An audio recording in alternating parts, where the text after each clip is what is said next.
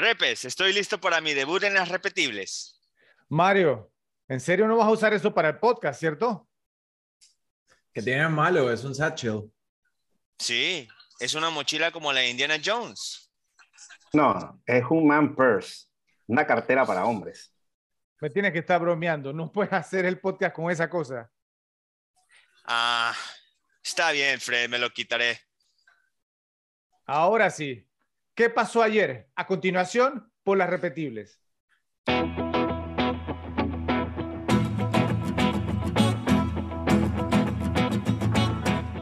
Luces, cámara y acción.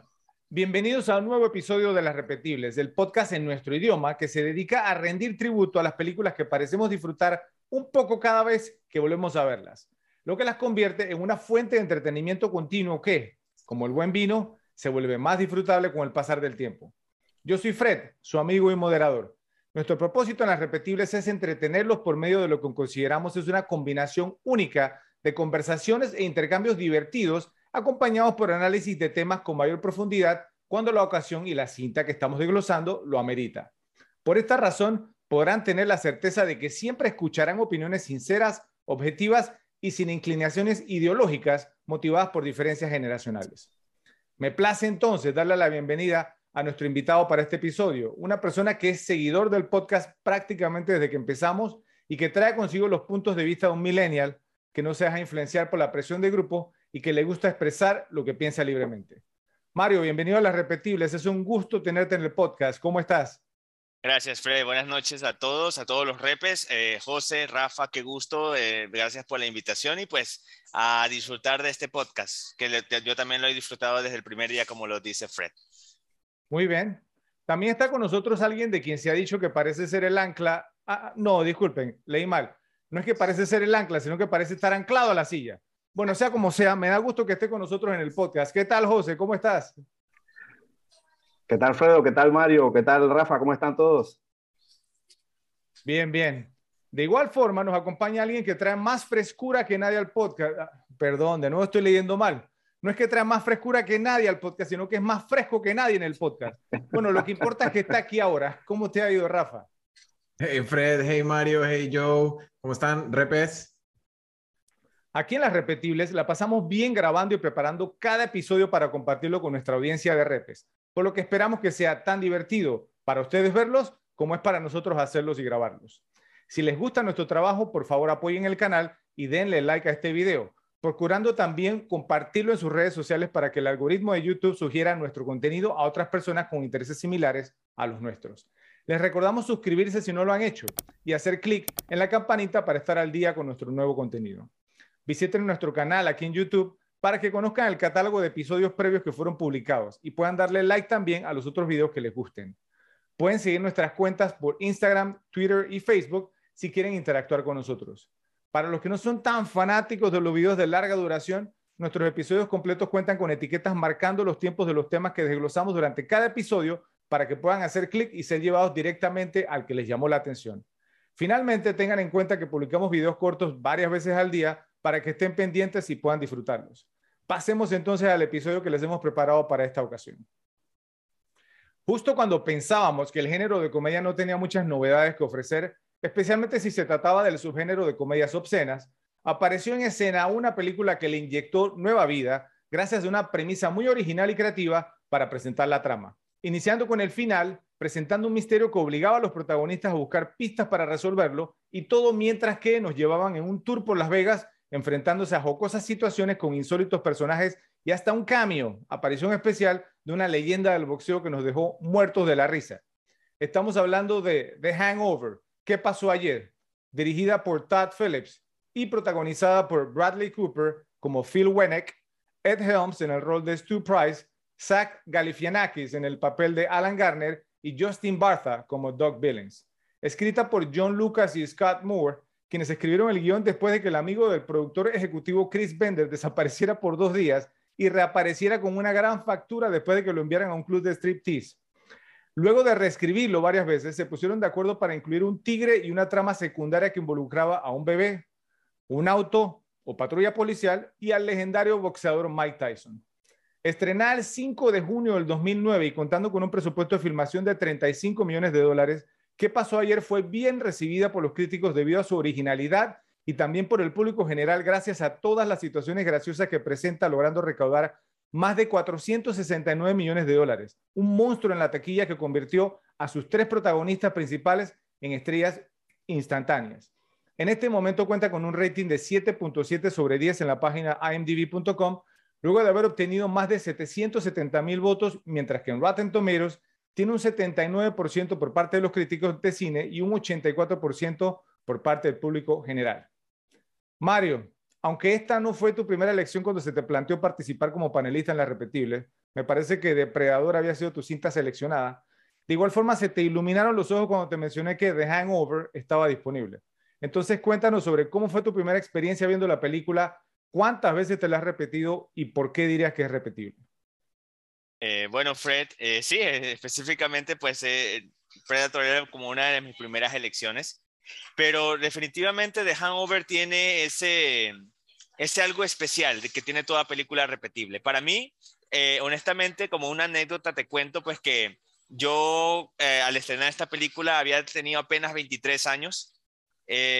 Yo fui parte de las Fuerzas Armadas de muy temprano, 17 años, y una de las cosas que siempre hablaban mis compañeros era Las Vegas, ¿cierto? Las aventuras en Las Vegas, lo que se queda en Las Vegas, eh, lo, que se, eh, en Vegas, se queda en Las Vegas. Pero lamentablemente por mi edad, no tenía yo la, la edad legal para beber y apostar 21 años, ¿cierto? Entonces nunca lo pude vivir.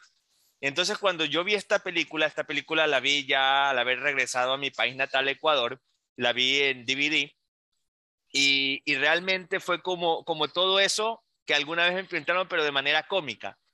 Y, lo que me encantaba de la trama era que comenzaba con algo serio, ¿cierto? Y, y, te envolvía y luego, y luego salían unas situaciones muy disparatadas que a la final te atrapaba, pero te daba una realidad de lo que muchas personas pasan en esa situación en Las Vegas. Entonces, para mí fue una película eh, bastante buena, aunque no lo he vivido todavía la, experiencia de Las Vegas, pues yo, eh, esta película fue lo que, lo que sin duda, si la vuelvo a ver una y otra vez, me motivaría a visitarla, obviamente ya con otro, con otro tipo de experiencia y expectativa. Pero para mí es disfrutable la película, ¿cierto? Me la he visto varias veces. Eh, creo que sin contar las veces que me la he visto en DVD y los que lo he visto por, por televisión por cable, siquiera han sido unas 20, 30 veces. Wow, bastante, ok. Bueno, eh, no, y, y, efectivamente, o sea, pues sí tiene un efecto, digamos, con el tema de Las Vegas, aunque también, ¿no? A, menos que sea fanático de CSI, bueno, el original, ¿cierto? Cuya trama se lleva a cabo en Las Vegas, entonces también esa te puede no querer, digamos, entonces que vayas a visitar mucho Las Vegas con la cantidad de crímenes ¿no? y, de, asesinatos que se llevan a cabo, según la serie al menos, ¿ok? Rafa, eh, sé que compartes el mismo entusiasmo que yo cuando se trata de raunchy comedies, ¿no? Comedias obscenas, pero realmente nunca hemos hablado sobre qué pasó ayer, por lo que siento mucha curiosidad por escuchar tu opinión sobre esta película. ¿Cuántas veces te la has visto y si para ti es repetible? Bueno, la película me la he visto fácilmente unas seis, ocho veces y eso responde a, si es repetible o no. La verdad es que me, me, gusta, es una película light, esto lo hemos mencionado en el podcast y a veces hay películas que queremos ver, no queremos pensar y simplemente disfrutar. Y The Hangover tiene esa particularidad. Obviamente el tema de el, el viaje de amigos, el plan de amigos que resulta mal porque se pasó la fiesta es algo que o, nos ha pasado o queremos que no nos pase en algún punto de la vida. Y creo que eso conecta muy, muy bien. Cuando la ves con amigos, que de hecho fue la, primera vez que la vi, la vi con un grupo de amigos, termina uno como tratando de relacionar quién es quién dentro del grupo, ¿no? y si no sabes quién es Alan, tú eres Alan. buen, buen punto. Bueno, José, eh, yo creo que ya es bien sabido aquí en las repetibles que no te gustan las comedias estadounidenses para nada pues has dicho en varias ocasiones que te parecen tontas. Entonces, ¿cuál es tu parecer sobre esta cinta? ¿Cuántas veces la has visto y te parece que es repetible? Sí, sí me parece repetible. Este, esta es una de esas películas que la puedo ver y, y, no me da ningún tipo de molestia. Eh, después, más tarde, cuando hablemos en las categorías, diré que hubiera impedido que la, que la viera, pero bueno, este, Sí, o sea, pienso que fue una película muy bien hecha. Este, se ve que detrás de esta película eh, hay un director que sabe hacer cine que está haciendo comedia. O sea, es, es una película muy bien hecha, muy bien armada. Eh, la historia, la manera de contarla es sumamente diferente a la película comedia estadounidense normal, incluso todo lo, lo, que es la trama no es el tradicional, no, no es la tradicional, qué sé yo, estilo de comedia romántica, de que pasa, que todo va bien, después algo va mal. No, aquí prácticamente comienza mal desde el principio. O sea, todo, todo lo que es la narrativa de esta película es sumamente diferente y sumamente interesante. Y el concepto ese de, ¿no? de, de, de, de, de amigos que se van a Las Vegas para una despedida y, y, no saben absolutamente nada y tienen que ir revisitando todo para saber qué fue lo que pasó en verdad. Ese concepto fue muy bueno y, y muy bien llevado en esta película. Ok, yo también estoy de acuerdo. Eh, hablando de mi experiencia, tuve la oportunidad de verla en el cine, entonces puedo decirles que esta cinta junto con Deadpool, obviamente la primera, fueron mis últimas dos experiencias en las que casi termino rodando en el piso riéndome en una sala de cine. Entré a la película totalmente en frío, había escuchado un poco sobre la premisa, pero no sabía en qué dirección llevarían las cosas cuando se presentaban situaciones. Entonces lo que fue como el shock value o valor de impacto sorpresivo fue muy grande e importante para mí y terminé apreciando lo original que fue la película las situaciones que presentaron y cómo se fue desarrollando la trama, aún siendo una total locura. Realmente es una película de comedia que te deja satisfecho, pues es genuinamente graciosa y sientes que te la pasaste bien. Es prácticamente la definición de una comedia repetible. ¿Qué pasó ayer? Es una película de comedia, pero es diferente de la configuración genérica de la mayoría de las comedias que se hacen, ya que se cuenta en un orden no cronológico, comenzando casi por el final de la película, antes de volver al principio y contar la historia de lo que sucedió que conduce a la escena inicial de la película antes de pasar al final.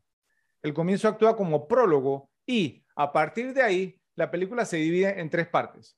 El principio, donde conocemos a los personajes y se prepara el escenario para la audiencia.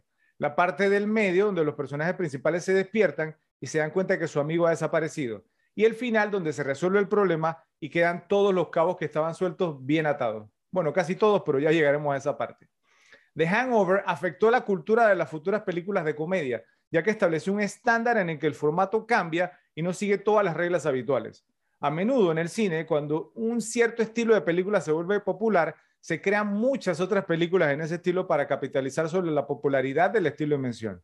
Este es solo un ejemplo de cómo el público puede influir en la cultura de las películas de comedia al mostrar sus preferencias convirtiendo una comedia de pocas pretensiones en uno de los éxitos de taquilla más grandes durante su año de estreno.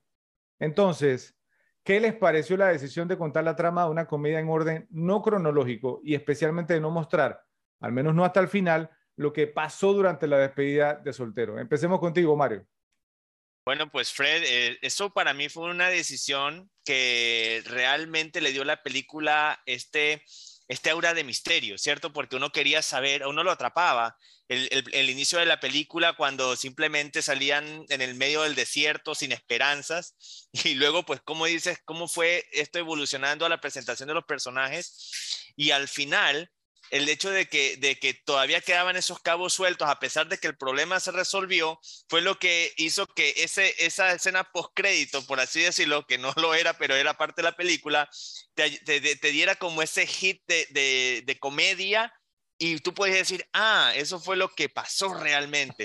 O sea, para mí fue una, fue una comedia muy original, como tú lo dijiste, muy fuera del formato original eh, de una comedia normal, porque tenía de todo, tenía su acción, ya llegaremos a la parte de, de cierto, de las, de las peleas en desnudo y todo eso, pero tenía esas escenas cómicas que se, que se venían dando, y era como encajaba en la trama, te, daba pistas de lo que había pasado, pero la locura que ocurría en esa escena te quitaba de onda y no te dejaba realmente procesar hasta que, no, hasta que todo no volviera a la siguiente escena. Entonces fue como algo que te atrapaba en cada escena y por ende era más disfrutable. Para mí esa fue la mejor decisión que tomaron en este caso, pues el rumbo en que, en que llevaron esta película fue muy original por ese sentido. Me gustó muchísimo esa parte.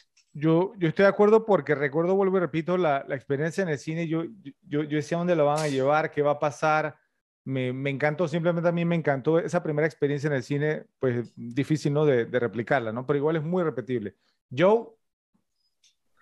Eh, sí, o sea, me, me, me, pareció este, excelente e innovador totalmente, como, como decía, en una comedia, eh, armarla de la manera que, que la hicieron, este, en, todo el tema de la temporalidad, ¿no? O sea, comenzar con el final, eso es algo que ves, no sé, en, películas de, o de drama o thrillers, entonces poner ese estilo en una comedia le da como un toque súper diferente a esta película, eh, eh, que en verdad me, me, parece un alto valor y como dije, ahí es donde vemos, digamos, el talento que tiene Todd Phillips eh, para hacer una comedia que después lo ha demostrado haciendo algunas películas más serias, que es un, es un director que sabe dirigir este, eh, películas, no solamente es un alguien dedicado a la comedia. Entonces, eh, en verdad, el, todo ese recurso a mí me pareció brillante en esta película. Ok. Ralphie. fue como, como el memento de las comedias. algo así. No, realmente muy... cuando yo estaba en el podcast, Ralphie, mira cómo reaccionó. Sí, o sea, la, la, verdad, yo veo el tema de, de, del approach que tuvo Todd, Todd, Phillips para la película, fue, ok, ya, ya he hecho comedias de este tipo, ¿cómo las puedo cambiar? Porque él ya había hecho eh, Road Trip con Tom Green en los noventas, había hecho Starsky and Hutch y, y al final creo que decidió apostar a un nuevo formato basado en lo que, en lo que él ya había hecho y le funcionó supremamente bien. O sea, al final la película te, te, mantiene pegado y como lo mencionaban ustedes, o sea, estás siempre pensando hacia dónde va el siguiente paso. O sea, ¿qué, ¿qué, fue lo que le pasó cuando pasa todo el tema de que van hacia el hospital? O sea, empiezas a imaginarte qué fue lo que, lo que los pudo haber llevado al hospital. Ok. Bueno, Ralph se me adelantó un poquito porque mencionó, digamos, otra película, digamos, de Top Phillips, pero les iba a preguntar, ¿podrían mencionar otras comedias estrenadas luego de esta y que copiaran, entre comillas, ¿cierto? La, la fórmula de The Hangover, sin contar la secuela, claro está, y tratan de capitalizar sobre la originalidad del, del concepto. No sé, a ver, Mario, ¿se te ocurren algunas? Pues que se hayan estrenado después de esta, la verdad no, pero yo estoy seguro que había una comedia que, que, que, que tenía algo así como eh, Shaolin Soccer, no sé si, la, si la han visto o la han escuchado. Shaolin Soccer, no, no creo más. Pero cuéntanos por qué la menciona en este podcast. Porque, porque así mismo, es una película que, que, que, tiene esa fórmula de que inicia por una, por, por una parte de la, una escena de la película que casi va al final y se va contando de atrás hacia adelante. Pero es una comedia y es una locura, o sea, es una, es una comedia no convencional, por así decirlo. O sea, si, si, tienen la oportunidad de verla, pues mírenla porque de verdad eh, tiene un parecido en cuanto a la fórmula, pero obviamente es una comedia totalmente que, que dista en, en, cuanto a trama, ¿no? De, de, esta que estamos conversando. Pero una que se haya, una, una que se haya estrenado después de estar, no, no se me viene a la mente realmente. Ok, eh, oye, te, te, Mario, o sea, no voy a poner en, en, duda, obviamente, no la he visto, cierto, no hay que jugar un libro, digamos, por, por, por, por, su, sí. por, su, portada, por su cubierta, como dicen, ¿sí? Pero Shaolin Soccer, bueno, eh, todo el beneficio de la duda. Yo, yo sé, de esa lo que no repes, una viejita fumadora. Ni siquiera la, sabía que era comedia, con eso te digo los, cuando escucho los, Shaolin, repes, los, repes la, los repes la pueden juzgar, o sea, ellos okay. lo pueden ver y... La, la, la película es lo, loquísima, pero, pero la verdad que no me acuerdo muy bien todo el tema de la temporalidad, sí me acuerdo de las situaciones que pasaban en la película, ah. y una película... ¿Tú la viste, Joe? Shaolin Soccer. Loca, sí, sí, sí. Ah, ok, sí. Y, pero, pero aquí llega de, de elitista después a decir, ah, es que... pero te viste Shaolin Soccer. Bueno, no, no era comedia gringa, era comedia china. Uh, era comedia claro. china, era comedia a ver, a, a, ver, Joe. Eh, me parece que lo, o sea, lo más cercano que, que, me viene a la mente, así tipo después de esta, con este estilo de, de fiesta y eso, o sea, porque con el tema de, la, de, el tema de temporalidad en comedia no me acuerdo muy bien, pero sí ese tipo de fiesta loca que acaba en cosas impredecibles, me recuerdo de This is the End. Ok. No se me va a pasar por la cabeza. Eh, sí. Más o menos así, ¿no? Eh, entonces que pasan cosas loquísimas que no esperas. Entonces, más Ajá. o menos, obviamente no es el mismo tema, pero está relacionado a todo el tema de amigos y cosas. Entonces, son amigos hasta de la vida real, supuestamente, porque cada uno es uno mismo. Mm. Y, y, entonces te van de fiesta y, y todos hacen locuras y de repente comienzan a pasar cosas que nadie ve venir. Entonces, This Bien me parece algo parecido a esto posterior a The Hangover. Yo creo Ahí están que todos los actores favoritos, todos los actores favoritos de Joe. Empezando por, que, por ser Rogen. La película entera no se veía venir, por ejemplo. Yo pienso. No, esa, película no, no fue mi favorita, honestamente. bueno, entonces, cuéntanos tú, Ralphie, ¿se, ¿se te vino alguna a la cabeza? Sí, o sea, en, eh, en cuanto a temporalidad y a, y a, manejo cronológico, no tanto, o sea, no es tan similar, pero sí tiene el tema de la, de la fiesta que se sale de control. Eh, Project X, no sé si ustedes la llegaron a ver. Sí, sí, sí la vi. Esa fue como la, la que más se me, se me ocurrió así como similar en cuanto a una fiesta que se salió de control con consecuencias bastante fuertes. De hecho, adivina quién fueron los productores de, de, esa película. Project X. Todd Phillips. Ajá. Fue, fue, fue, uno de los productores. Entonces, o sea, ahí es donde pues se da cuenta uno, ¿no? Lo, lo que comentaba Joe, de que si hay una persona que tiene un talento, ¿cierto? Y está involucrada en un proyecto, entonces ahí es donde se nota pues como la mano. Lo, lo que hemos hablado, digamos, no sé, digamos en instancias, digamos como la parte, digamos, de Steven Spielberg que estuvo involucrado con la película Poltergeist, Juegos Diabólicos, sí, lo conversamos en el episodio del Conjuro. Eh, eh, cuando hay una persona que tiene el talento y se involucra con un proyecto, entonces, aunque no esté, digamos, dirigiendo, digamos, entonces el proyecto, pero se, se nota, se nota, digamos, entonces, se nota la mano. Se nota la mano, exactamente. Así que, bueno, es muy interesante. Yo, yo creo que simplemente fue una genialidad como plantearon la, la trama, ya que si hubieran hecho una película sobre cuatro amigos haciendo locuras en Las Vegas, pues ya hemos visto eso varias veces. Pero al haber cambiado la estructura del film, prácticamente lo convirtieron en algo refrescante y que realmente lo mantuvo a uno interesado hasta el final. Casi llegamos hasta preocuparnos realmente por lo que le pudo haber pasado a Doc. Bueno, a, Doc el blanco.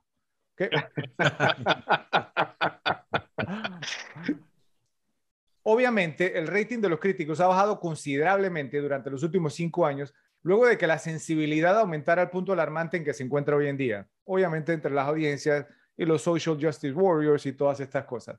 Entonces pienso que no vale la pena hablar sobre las críticas que recibió la película por algunas escenas y situaciones que expone y que no serían consideradas como políticamente correctas ahora. No perdamos el tiempo con eso. Sin embargo, sí me gustaría que habláramos sobre una crítica en particular que me parece valdría la pena discutir. Existe una teoría sobre qué pasó ayer que establece que el apagón mental que sufren los personajes luego de haber sido drogados es una metáfora de la represión masculina. Imagínense. Cuando comienza la película, los tres personajes principales, Phil, Stu y Alan, están insatisfechos con sus vidas cotidianas, incapaces de enfrentar el alcance de su infelicidad. Solo cuando se reúnen para la despedida de soltero de Doug en Las Vegas y se encuentran en estado de embriaguez y bajo los efectos de las drogas, es que permiten la liberación de sus identidades reprimidas durante mucho tiempo. El personaje de Stu, por ejemplo, parece tener una obsesión con la persona que debería ser esto se resume en la forma en que cree que ser dentista no es suficientemente bueno y por eso hace constantes comentarios diciendo que es doctor, pues claramente aspira a ser un médico de mayor estatus. Está decidido a casarse con su novia Melissa, aunque no le guste o le agrade, porque cree que es una pareja adecuada y la duración de su noviazgo requiere una propuesta. Esta relación lo obliga a mentir todo el tiempo, pero él no ve esto como un problema, porque está muy acostumbrado a mentirse a sí mismo. La negación a largo plazo de Stu y su ego demasiado desarrollado lo llevan a mostrar casi una doble personalidad. Es un tipo nerd, completamente vainilla en su vida consciente, pero bajo la influencia de las drogas y el alcohol, emerge una persona completamente diferente. Su apagón mental le permite vincularse con una mujer que realmente lo hace feliz, pero a la luz del día la declara socialmente inaceptable. Cuando Stu comienza a aprender sobre su otro yo, trata de reprimirlo hasta el olvido, pero al final de la película da un gran paso cuando libera la ira que no sabía que tenía y se admite a sí mismo que no está de acuerdo con la infidelidad de Melissa, confrontándola en la escena final. Entonces les pregunto, ¿qué opinión les merece esta teoría? ¿Comparten esta forma de pensar y piensan que es algo a lo que se enfrentan muchos hombres en su vida diarias y que por eso a veces se dejan llevar a ciertos extremos de exceso cuando se les presentan oportunidades de escape? Empecemos contigo, Mario. Y la cara de Mario, estás escuchando el tema, ¿no? Ah, y, Mario, y, Mario es casado, entonces me, interesa ah, digamos, eso, lo explica todo. No digas nada que pueda... problemas, Mario. Mario, no digas nada que puedas usar en tu contra. Sí, sí. Aunque la, la, la, cara lo delató, no sé si lo vieron. Como digo, pues algo que disfruto de la película es justamente eso, o sea, el hecho de que, de que estos cuatro amigos pierden el conocimiento, se dejan llevar y pues todo se, todo se ve muy divertido, ¿no? Entonces, ya les cuento, o sea, sí, soy casado y la verdad ya no, no recuerdo cómo es la libertad. Entonces, yo creo que ese es un tema muy real, sí, es muy real. Eh, eh, todo el mundo creo que si tuviera la oportunidad de, de, de, de dejar salir eso, e, e, esas esas ganas de hacer algo nuevo, de divertirse sin, sin tener en cuenta las consecuencias, yo creo que porque todos eh, terminaríamos siendo un, siendo, siendo este personaje que ni siquiera se acordaba de lo que hizo. Y al final sí, o sea, eh, Ed al final dice, bueno, pero, pero lo, lo deja salir. O sea, yo creo, yo creo que, yo creo que en parte nosotros necesitamos dejar eso y por eso el escape a veces es una, una cerveza, ¿cierto? Algo que, no, que, que, no, que nos ayude a, a, sacar todo. Estoy tratando de no. Yo creo que, que si llegamos, si llegamos a hacer la purga como episodio de los, de los repetibles, hay que traer a Mario nuevamente. Mario, Mario está tratando de ser políticamente correcto. Porque, porque lo, lo, que yo al final fue de, de, vez en cuando tomarse una cerveza para hacerlo tolerable.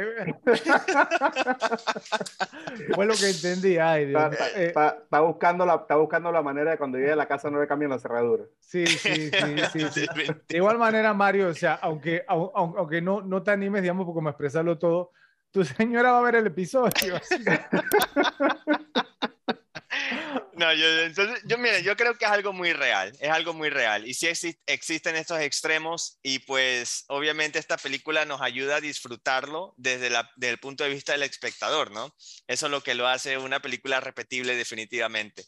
Y pues sí, o sea, se presentan todas estas situaciones eh, que uno las puede analizar y están eh, eh, pues, exactamente escondidas y reprimidas y uno se llega a conectar con cada personaje, con cada uno, o sea, todos somos en algún punto Ed, todos en algún punto somos Alan, ¿cierto? El que trae la, el que trae la chispa, el que de pronto eh, mete algo por ahí para hacerlo más divertido. Entonces, el único que no vamos a hacer, espero yo, es Dog, ¿no? el blanco. Pero sí, definitivamente Fred es algo, es algo muy real y sí está pasando y pasa y seguirá pasando. Mientras existan unas Vegas, yo creo que eso, eso va a seguir pasando. Y, va, y, va a pasar. El personaje se llama Stu, el actor que hace el papel es Ed. Aunque bueno, por ahí he, leído pues que también hay otras cositas ahí. Bueno, a ver, Ralph, ¿y tú qué opinas al respecto? Bueno, o sea, la, digamos, la teoría probablemente esté tirada de los pelos, pero tiene mucho sentido.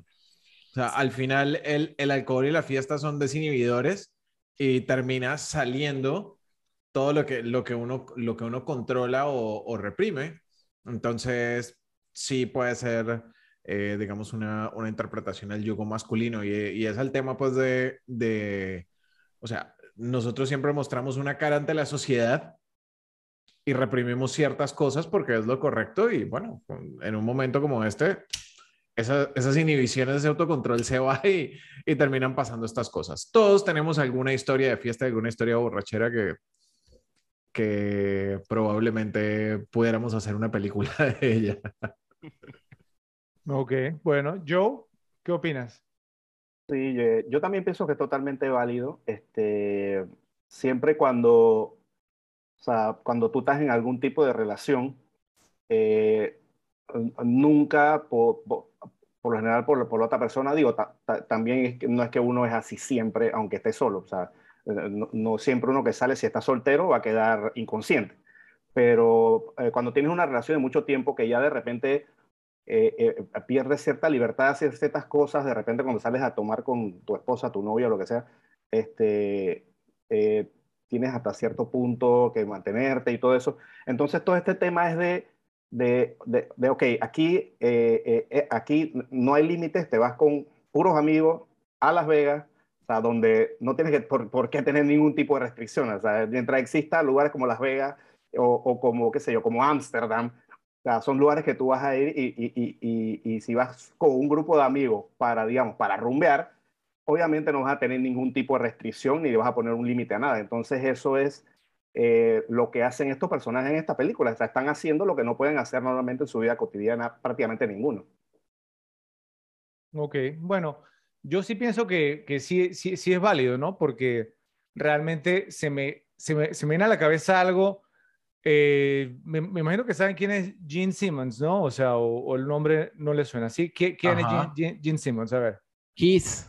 Exactamente, sí, el, el bajista del, del- de la banda Kiss. Kiss. Sí, Exactamente. hay, hay una, hay, hay- hay una cita, yo leí la, la biografía de él, eh, muy, muy interesante eh, leerla, pero él, hay, una, hay una cita que tiene, digamos, su biografía donde él dice, eh, él habla, digamos, sobre el, mat- el matrimonio, no, no de una manera muy, muy agradable. Él, él- él dice algo así, bueno, el, el que inventó el matrimonio te obliga a que tú te reúnas, digamos, ante tus familiares y amigos, ¿cierto? Y te comprometas, digamos, con esta persona, ¿verdad? Que pudo haber sido un año antes, dos años antes, tres años antes o lo que sea, ¿sí? A que nunca más vas a voltear a ver, digamos, a otra mujer. Nunca más, digamos, entonces vas a tener pensamientos sobre otra mujer, ¿cierto? Y que va- van a estar, digamos, entonces juntos en las buenas y en las malas, ¿cierto? Hasta que la muerte los separe. Entonces, si la cosa no funciona, entonces te, y te divorcia, entonces esta persona entonces tiene derecho a quedarse con la mitad de todo lo que tú tienes, ¿ok? Y entonces el tipo llega y dice, eh, mi madre me dio la vida y no, y no se lleva la mitad de lo que yo tengo. Entonces, ¿quién diablo creó este sistema? ¿El diablo?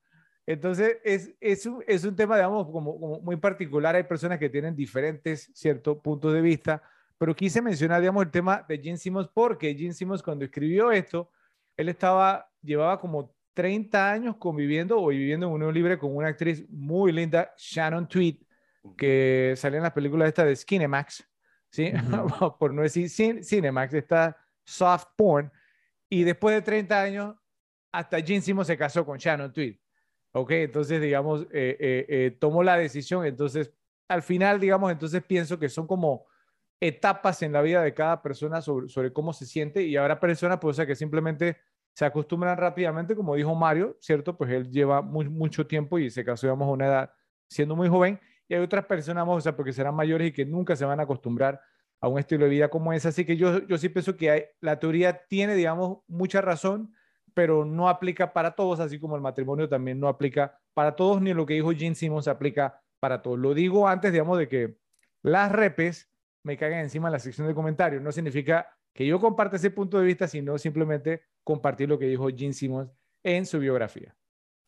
La historia de la comedia obscena en Hollywood está plagada de clímax subidos de tono y el género aún no ha desperdiciado su carga.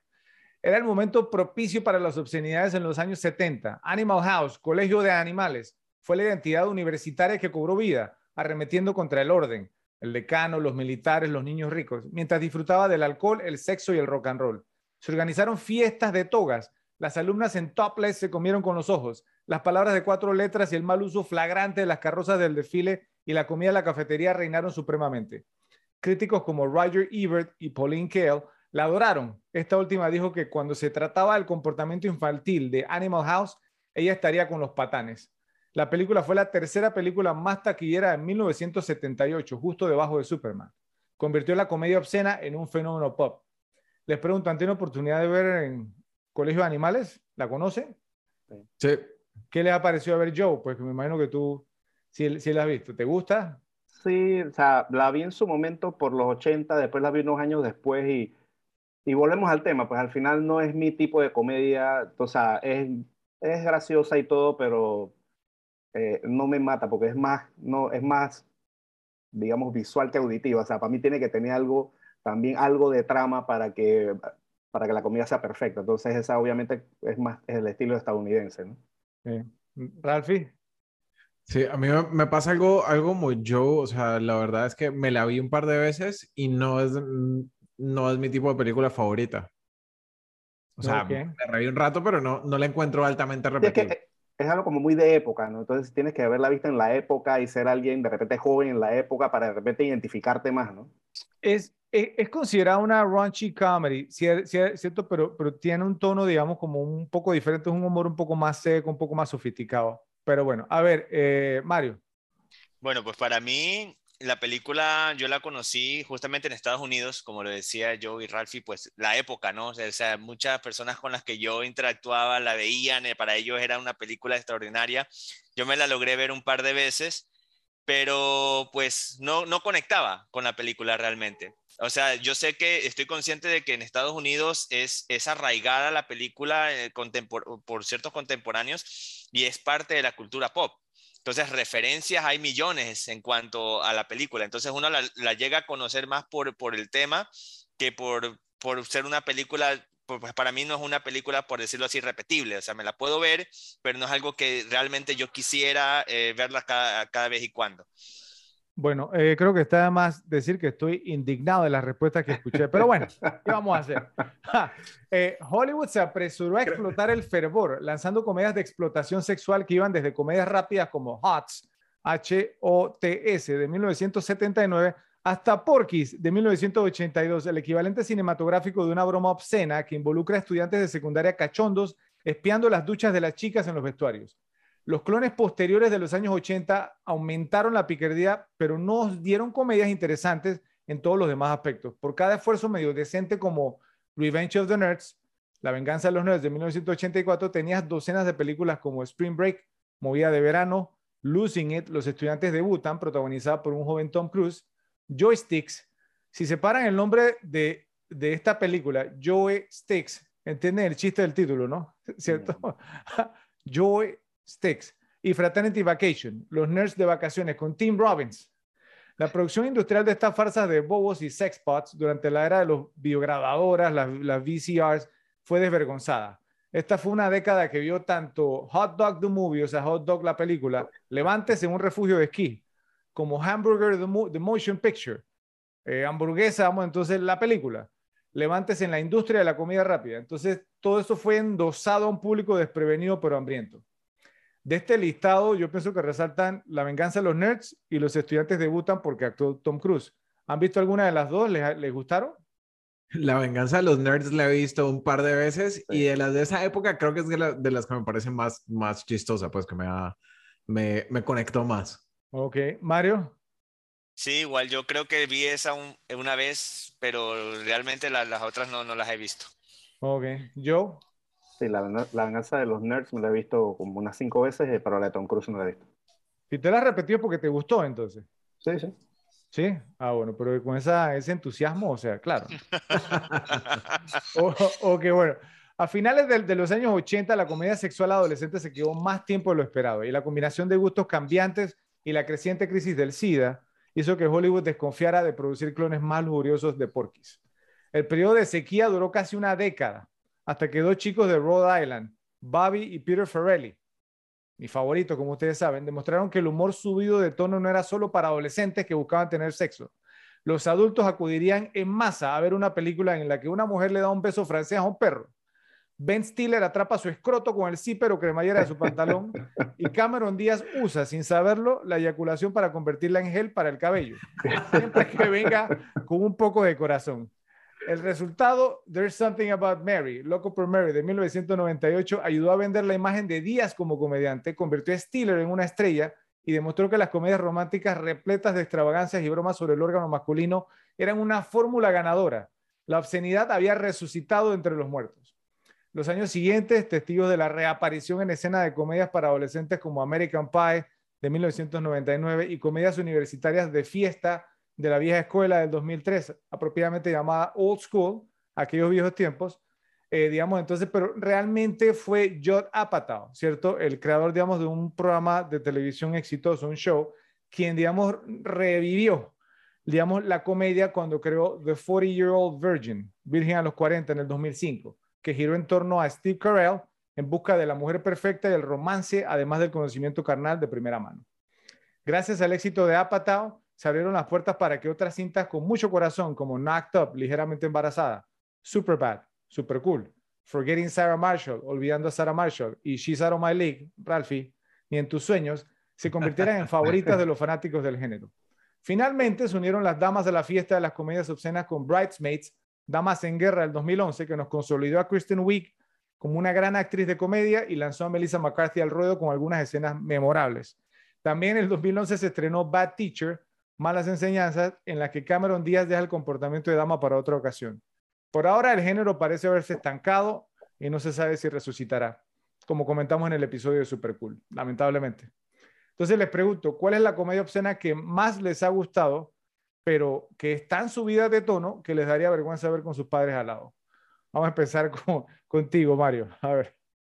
Justamente em, se me vienen a la mente muchas películas, pero hay una que no dejo de ver y aún así, siendo una de las películas quizás pues eh, más antiguas de las que, la que he visto de comedia, es la que hoy en día mi esposa no, no, la, no la, o sea, no sé si no la aguanta o simplemente las escenas no, no van con ella.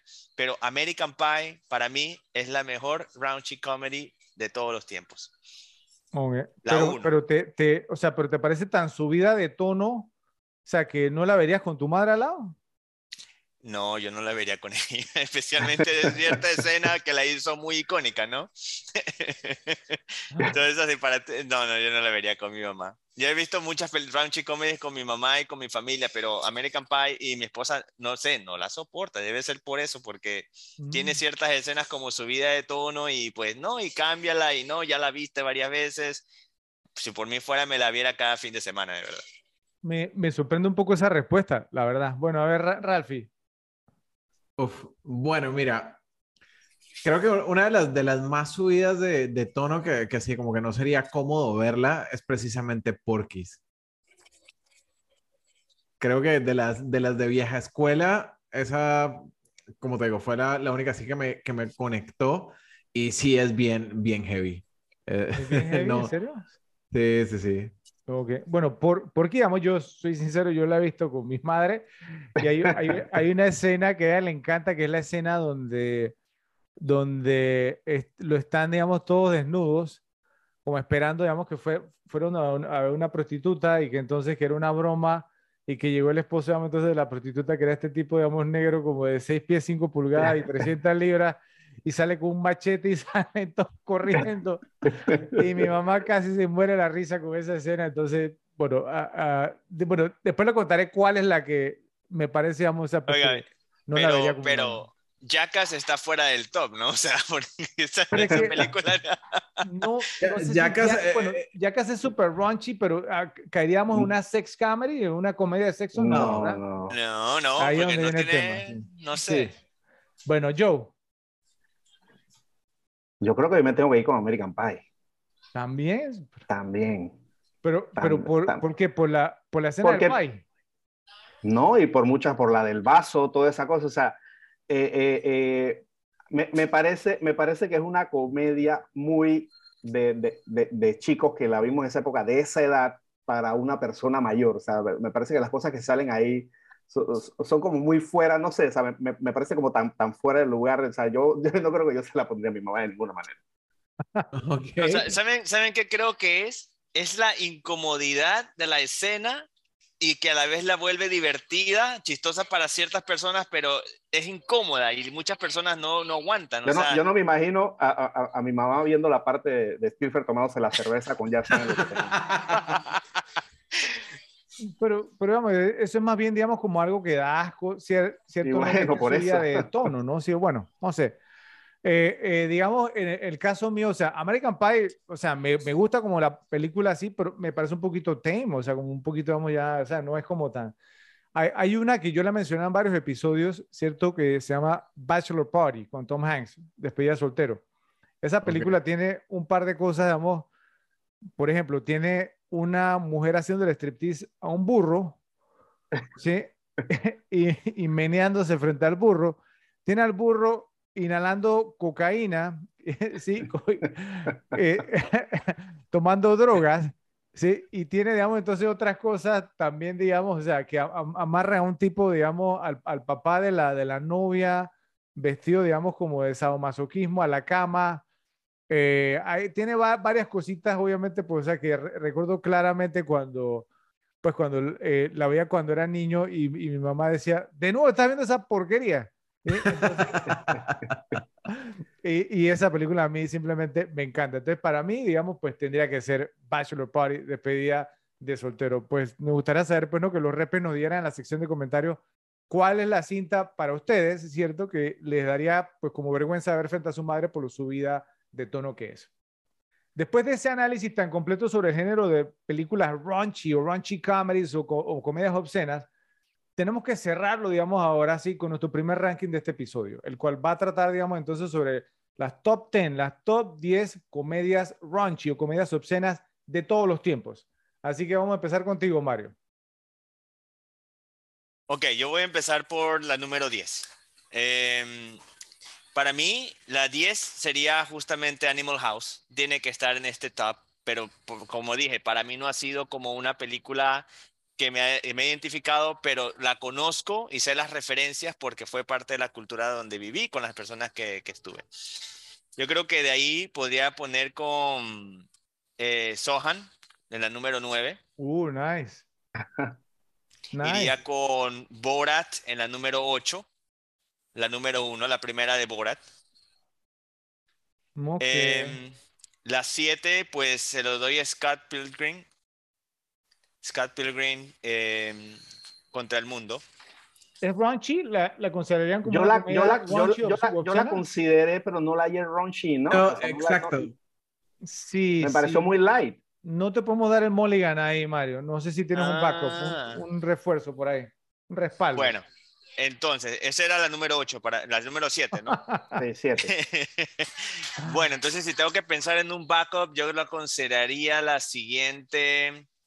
Uf, road trip. Road trip. Road trip. Ok. Viaje censurado. Ajá, road trip. Eh, en la número 6 tenía Eurotrip. Eurotrip te gusta más que Road Trip. Ok, interesante. Sí. Em, de ahí tendría yo que poner a.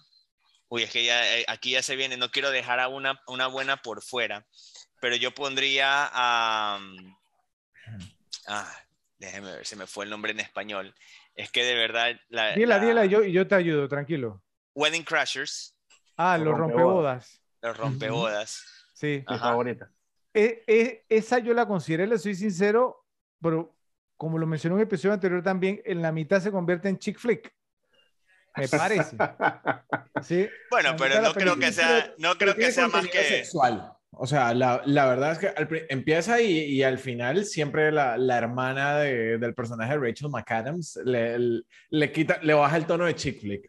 Algo, algo que también ayuda un poquito a esa película al final, ¿saben qué es? El, el, el cameo o la aparición breve de Will Ferrell como, como, como, este chat. Mamá, mamá. trae, trae el meatloaf, el meatloaf se el estofado, mamá, el estofado. bueno, ¿qué más, Mario? Bueno, aquí se pone, bueno, de aquí tendría que poner yo a Superbad, número 4. Ok, pensé que iba a ser tu número uno, mira, en serio. No, no, no, no. La número 4 para mí sería esa.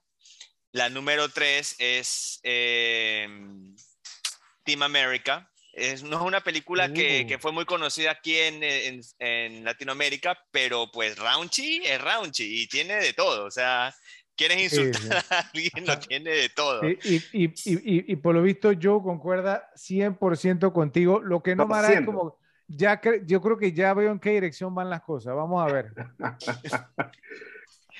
eh, la número dos sería eh, este, Van Wilder con el favorito de Ralph y Ryan Reynolds. Ryan Reynolds, sí. Es, de hecho, una buena película de él. Y número uno, para mí, pues están las de American Pie, pero especialmente la uno. La uno. Ok, entonces American Pie para ti es la mejor comedia obscena de todos los tiempos. Así es. Ese, es un título pesado para ponerle, digamos, entonces, pues no, a American Pie, me, me parece. Vamos a ver, pues, ¿no? ¿Qué dicen los repes al respecto? Bueno, pasamos entonces con Ralphie. Adelante, Ralphie, tu ranking. A ver, bueno, ustedes ya saben cuál es la dinámica. Voy a, voy a hacer un par de menciones honoríficas porque mi ranking se fue full a mi época. O sea, noventas y 2000. Ok, las dos menciones honoríficas vienen, eh, son Revenge of the Nerds, La venganza de los nerds de 1984 y Animal House de 1978 son referentes de los raunchy comedies, de las comedias obscenas, entonces tenían que estar ahí. Tengo que estar de acuerdo con Mario American Pie para mí fue la mejor comedia obscena, especialmente por la época en que, en que probablemente nos tocó a Mario y a mí. Entonces eso, eso la, la hace especial. La 1 y la 2. De ahí en adelante sí ya... La 2 tuve una, una, experiencia parecida a la, a la de Ed, eh, a la de Fred con, con The Hangover, que me quería rodar en el teatro viendo la, especialmente la, la escena del pegante. ok, número dos, Superbad del 2007. Excelente, ya la hemos mencionado muchísimo. Número tres, The Girl Next Door. Elisha Cuthbert y una banda sonora increíble. ¿Cómo se llama esa en pero español? Yo la, no me yo la consideré la chica, de, al lado. Pero a mí me parece que esa no está tan subida de tono.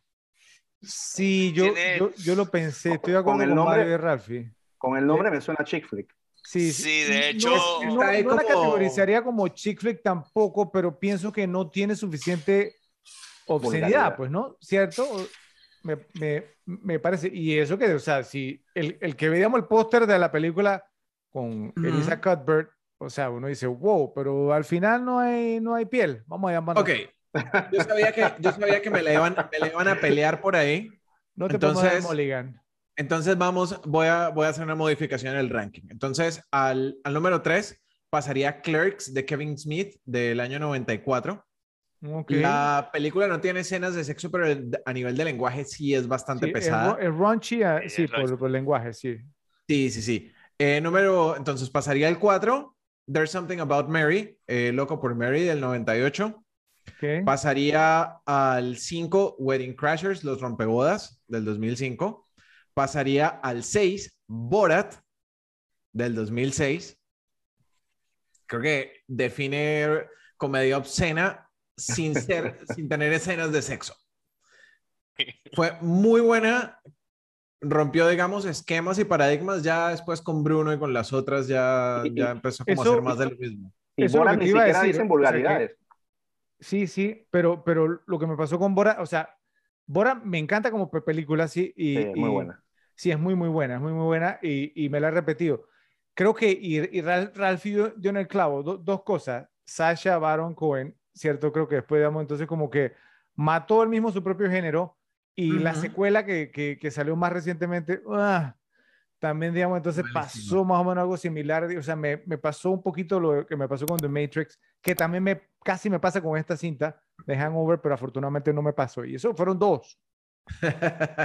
Mira que, que The Ali G Show yo era súper, súper fanático y desde que empezó con Borat lo llevaba muy, muy bien. De Ali hecho, The Ali G Show tiene, sí. tiene una película que es súper raunchy, súper buena, pero muy poco conocida, pues. Eh, you, you, you racialism.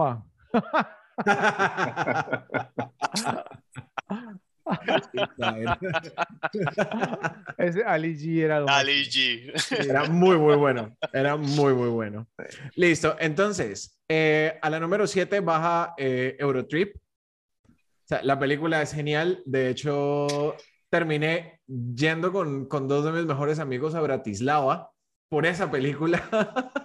y en el tren justo nos tocó un tipo raro al lado. Entonces, Oh.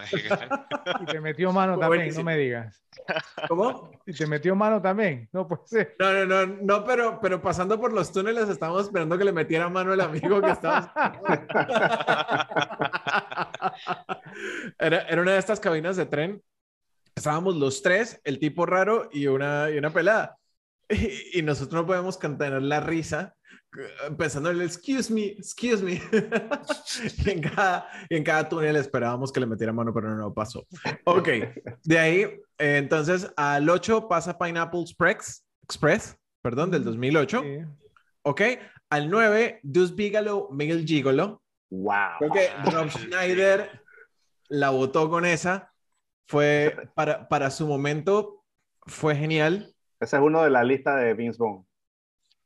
No, Sí, no, no, es el mejor no, actor, no, pero, no. pero, pero Rob Schneider. Es disfrutar esa película. El Pa- Pineapple Express, cuando yo la vi la primera vez, me encantó, hasta, hasta la compré en DVD en su momento, pero después, no sé, es un tema como que, no sé, lo- como- re- resultó ser no tan repetible como yo pensé, pero es muy buena cinta.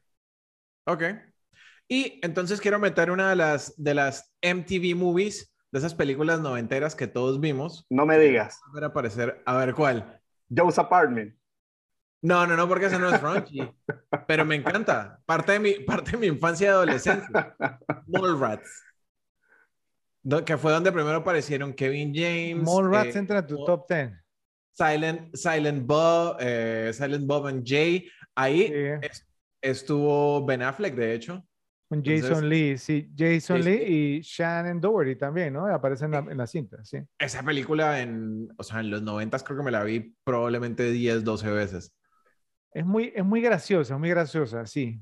No sé si Ronchi, bueno, quizá por el lenguaje también, ¿no? Sí, quizás. Y, tiene un par de escenas así medio... Acuérdate de los chocolates. Acuérdate de los chocolates. Sí, sí, y hay, una, y hay, una, y hay, una, hay una descripción de Ben Affleck también que, también, sí, por, ahí también aparece. Ok. Bueno, está, está, está, bueno el listado, Ralphie. Me, me, gustó, está bien. Un par ahí cuestionables, pero, pero el resto estuvo bien. A ver, Joe, vamos con tu ranking. Ok, comenzamos con la número 10. Eh, todos las tenía más alta, pero bueno, ustedes saben por qué no la puedo tener tan alta.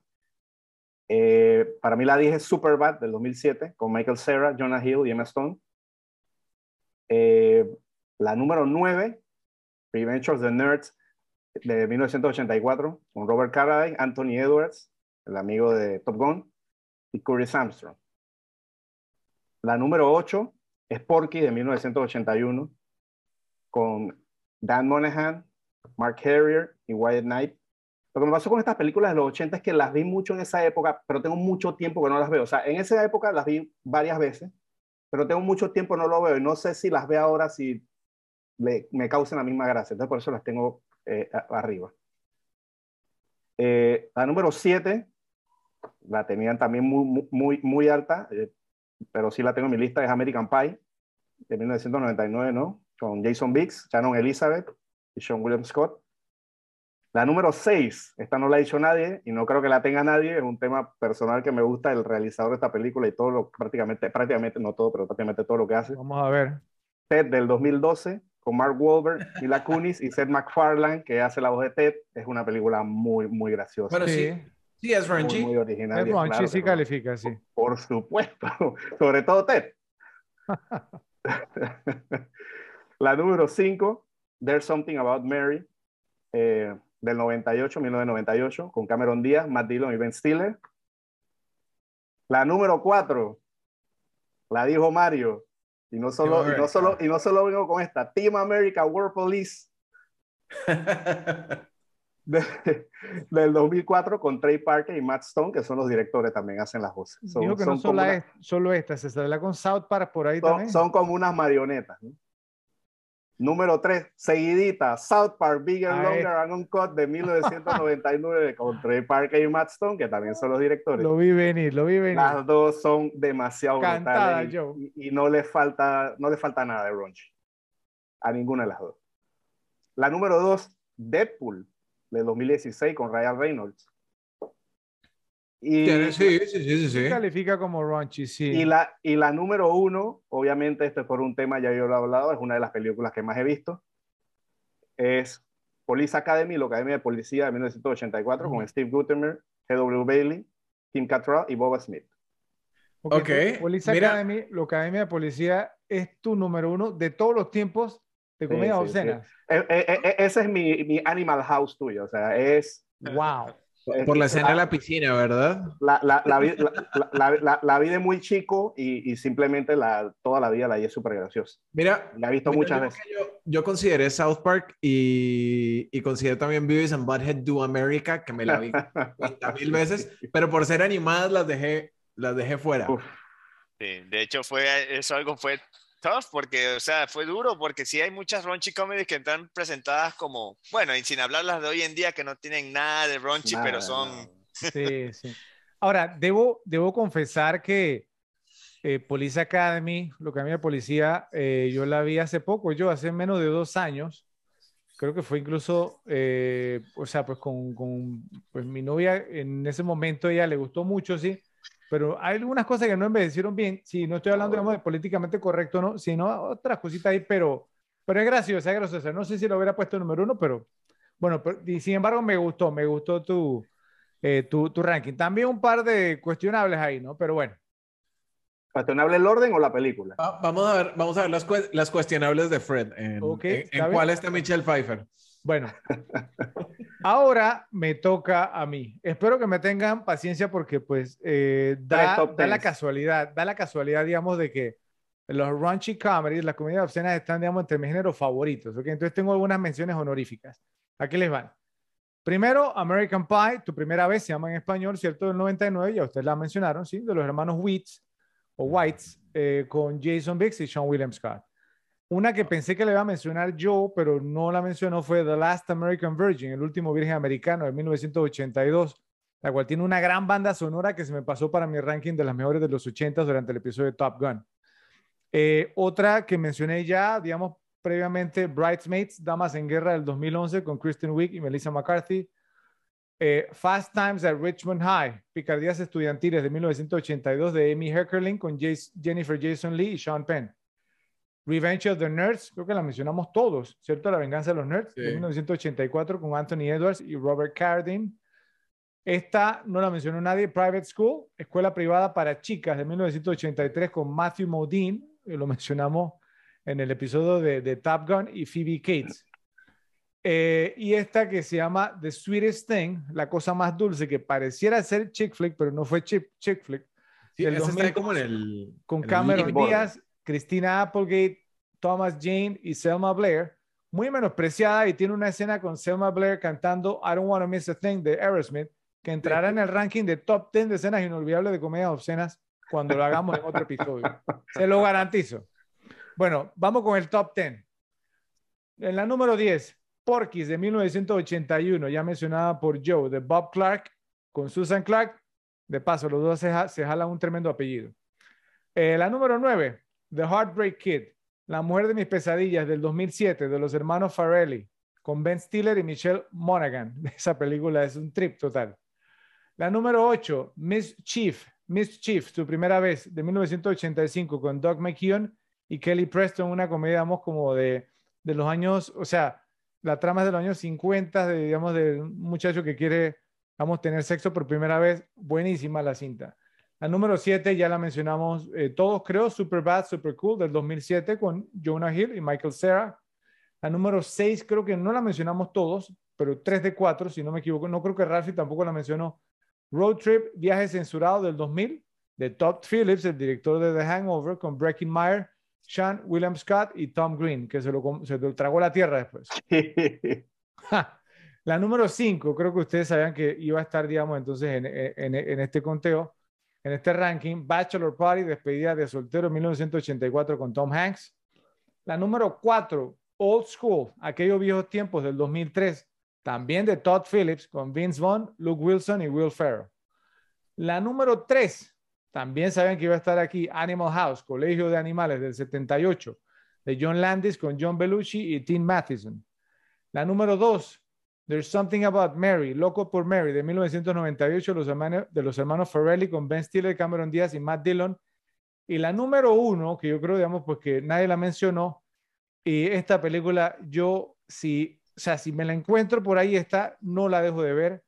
Es mi favorita de todos los tiempos, se llama Kingpin, Locos por el Juego de 1996, de los hermanos Farrelly con Woody Harrelson, y una gran actuación de Bill Murray, una película sobre el boliche, ¿cierto? Que es tremenda, tremenda. Para mí es la mejor raunchy comedy de todos los tiempos, la mejor comedia obscena. La actuación de Bill Murray era para haberse nominada. Olvídese nominada, debió haber ganado un Oscar, ¿sí? En el papel de, de, Big Earn. Así que, por favor, repes, eh, ustedes nos dirán en la sección de comentarios cuál de los rankings les gustó más y por favor nos dejan sus propios rankings.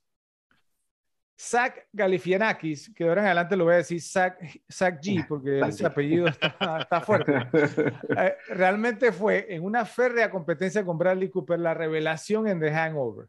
Era prácticamente un desconocido como actor, aunque lo que sí les puedo yo decir es que era una leyenda en las escenas de clubs de comedia en Los Ángeles y que también tuvo mucho éxito con apariciones en talk shows, especiales de comedia y hasta tuvo sus propios programas donde entrevistaba invitados y hacía sus locuras. Después de su exitazo en The Hangover, obviamente hizo dos secuelas de esta película que es mejor no hablar, ¿no? ¿Cierto? Y aparte una película que hizo con Robert Downey Jr. llamada Due Date, Todo un parto del 2010, también de Todd Phillips, y de un jocoso cameo o aparición breve en la cinta Up in the Air, Amor sin escalas del 2009 con George Clooney, realmente no ha habido mucho de qué hablar sobre este actor. Entonces les quería preguntar, ¿cómo vieron la actuación de Zach G en qué pasó ayer y por qué creen que su estrella se ha ido apagando? ¿Fue este actor, digamos, una estrella fugaz? Empecemos contigo, a ver, Joe. Sí, o sea, eh, yo pienso que lo que pasó con él es que pasó el clásico, este, digamos, eh, fenómeno de el actor que es perfectamente eh, casteado para una película, el personaje es perfecto para él, hace el personaje excelentemente y solo sabe hacer ese personaje. O sea, yo, o sea, el caso de él me recuerda un poquito al de Michael Richards en Seinfeld. O sea, él, sabe hacer Kramer y solamente sabe hacer Kramer. Ah, Entonces, eh, no, o sea, si quiere hacer otra cosa, se, va a ver igual. Entonces, pienso que quedó encasillado, digamos, en ese tipo de papel y debido, digamos, a la sequía de unos años hacia acá de este tipo de, de, comedia, obviamente eh, su, su, su, requerimiento como, como actor ha, disminuido, o sea, porque estas comedias se han ido prácticamente, eh, han desaparecido. Sí, totalmente. Cuando dijiste un, un, una persona que solamente ha hecho ese papel, pensé que ibas a decir Sofía Coppola en El Padrino parte 3 pero sí, le, sí le vieron la cara yo. La pude ver venir. No, sí, sí, sí, no, no, no, no sé cómo más reaccionar. Te agarré yo, te agarré, te agarré. Bueno, bien. Eh, a ver, Ralphie. Sí, estoy completamente de acuerdo con Joe. O sea, el tipo fue perfectamente eh, escogido para, para ese papel y todo lo que hace se ve igual. O sea, de hecho estaba pensando, estaba pensando en una película que él hizo después, que me la vi un par de veces, que se llama Masterminds, que estaban tratando de hacer un robo, que incluso hasta se cambió el corte de pelo, que tenía un, un capul y toda la cosa, pero termina siendo él mismo. O sea, termina siendo el tipo, el, el tipo gordito, medio lento de, de comportamiento y aprendizaje. Entonces, pues al final te empieza a pasar que como ya, ya no existen esas comedias o están tan escasas, pues empieza a, a perder tracción su carrera. Ok, bueno, Mario. Eh, disculpa, si tú recuerdas también el, el, show este que tiene el Between Two Ferns, Two Ferns, como entre dos helechos que entrevista gente, es básicamente ver a Alan entrevistando gente. Sí, sí, es que es como la, la, personalidad de él, ¿no? O sea, no, no es que él sea lento tampoco, sí, pero... No, no, no, no. sí, pero es, la, es la, la, personalidad de él, o sea, pues, ¿no? Y, le cayó el papel, digamos, perfecto. Mario, ¿qué, qué opinas? Sí, totalmente de acuerdo con Joe y Ralph en esta, porque se nota, o sea, se nota en, en, en todo lo, lo, mencionado. Yo creo que aparte de, la, de otra película que no haya sido The Hangover, eh, donde su actuación ha sido notorio, es la que hizo con Robert Downey Jr., que la mencionó Fred hace un momento, la de todo un parto creo que se llama en español. Due date, sí. The due date. Em, y pues sí, o sea, es, el mismo, el mismo personaje, tiene como la misma vibra, entonces como uno, ya creo que desde ahí ya la gente se comenzó a dar cuenta, pues y él comenzó a decaer un poco en su carrera, ¿no? Aunque por lo que, por lo que yo conozco, él ha estado prestando su voz como como actor de voz, o sea, en, en, cintas de dibujos animados, incluso en algunos raunchy de animadas, él ha estado bien activo con, ese, con esos papeles. La última creo que fue una de Disney de Don Raedor, Error, algo así. Entonces él ha estado como participando en ese tipo de películas hoy en día.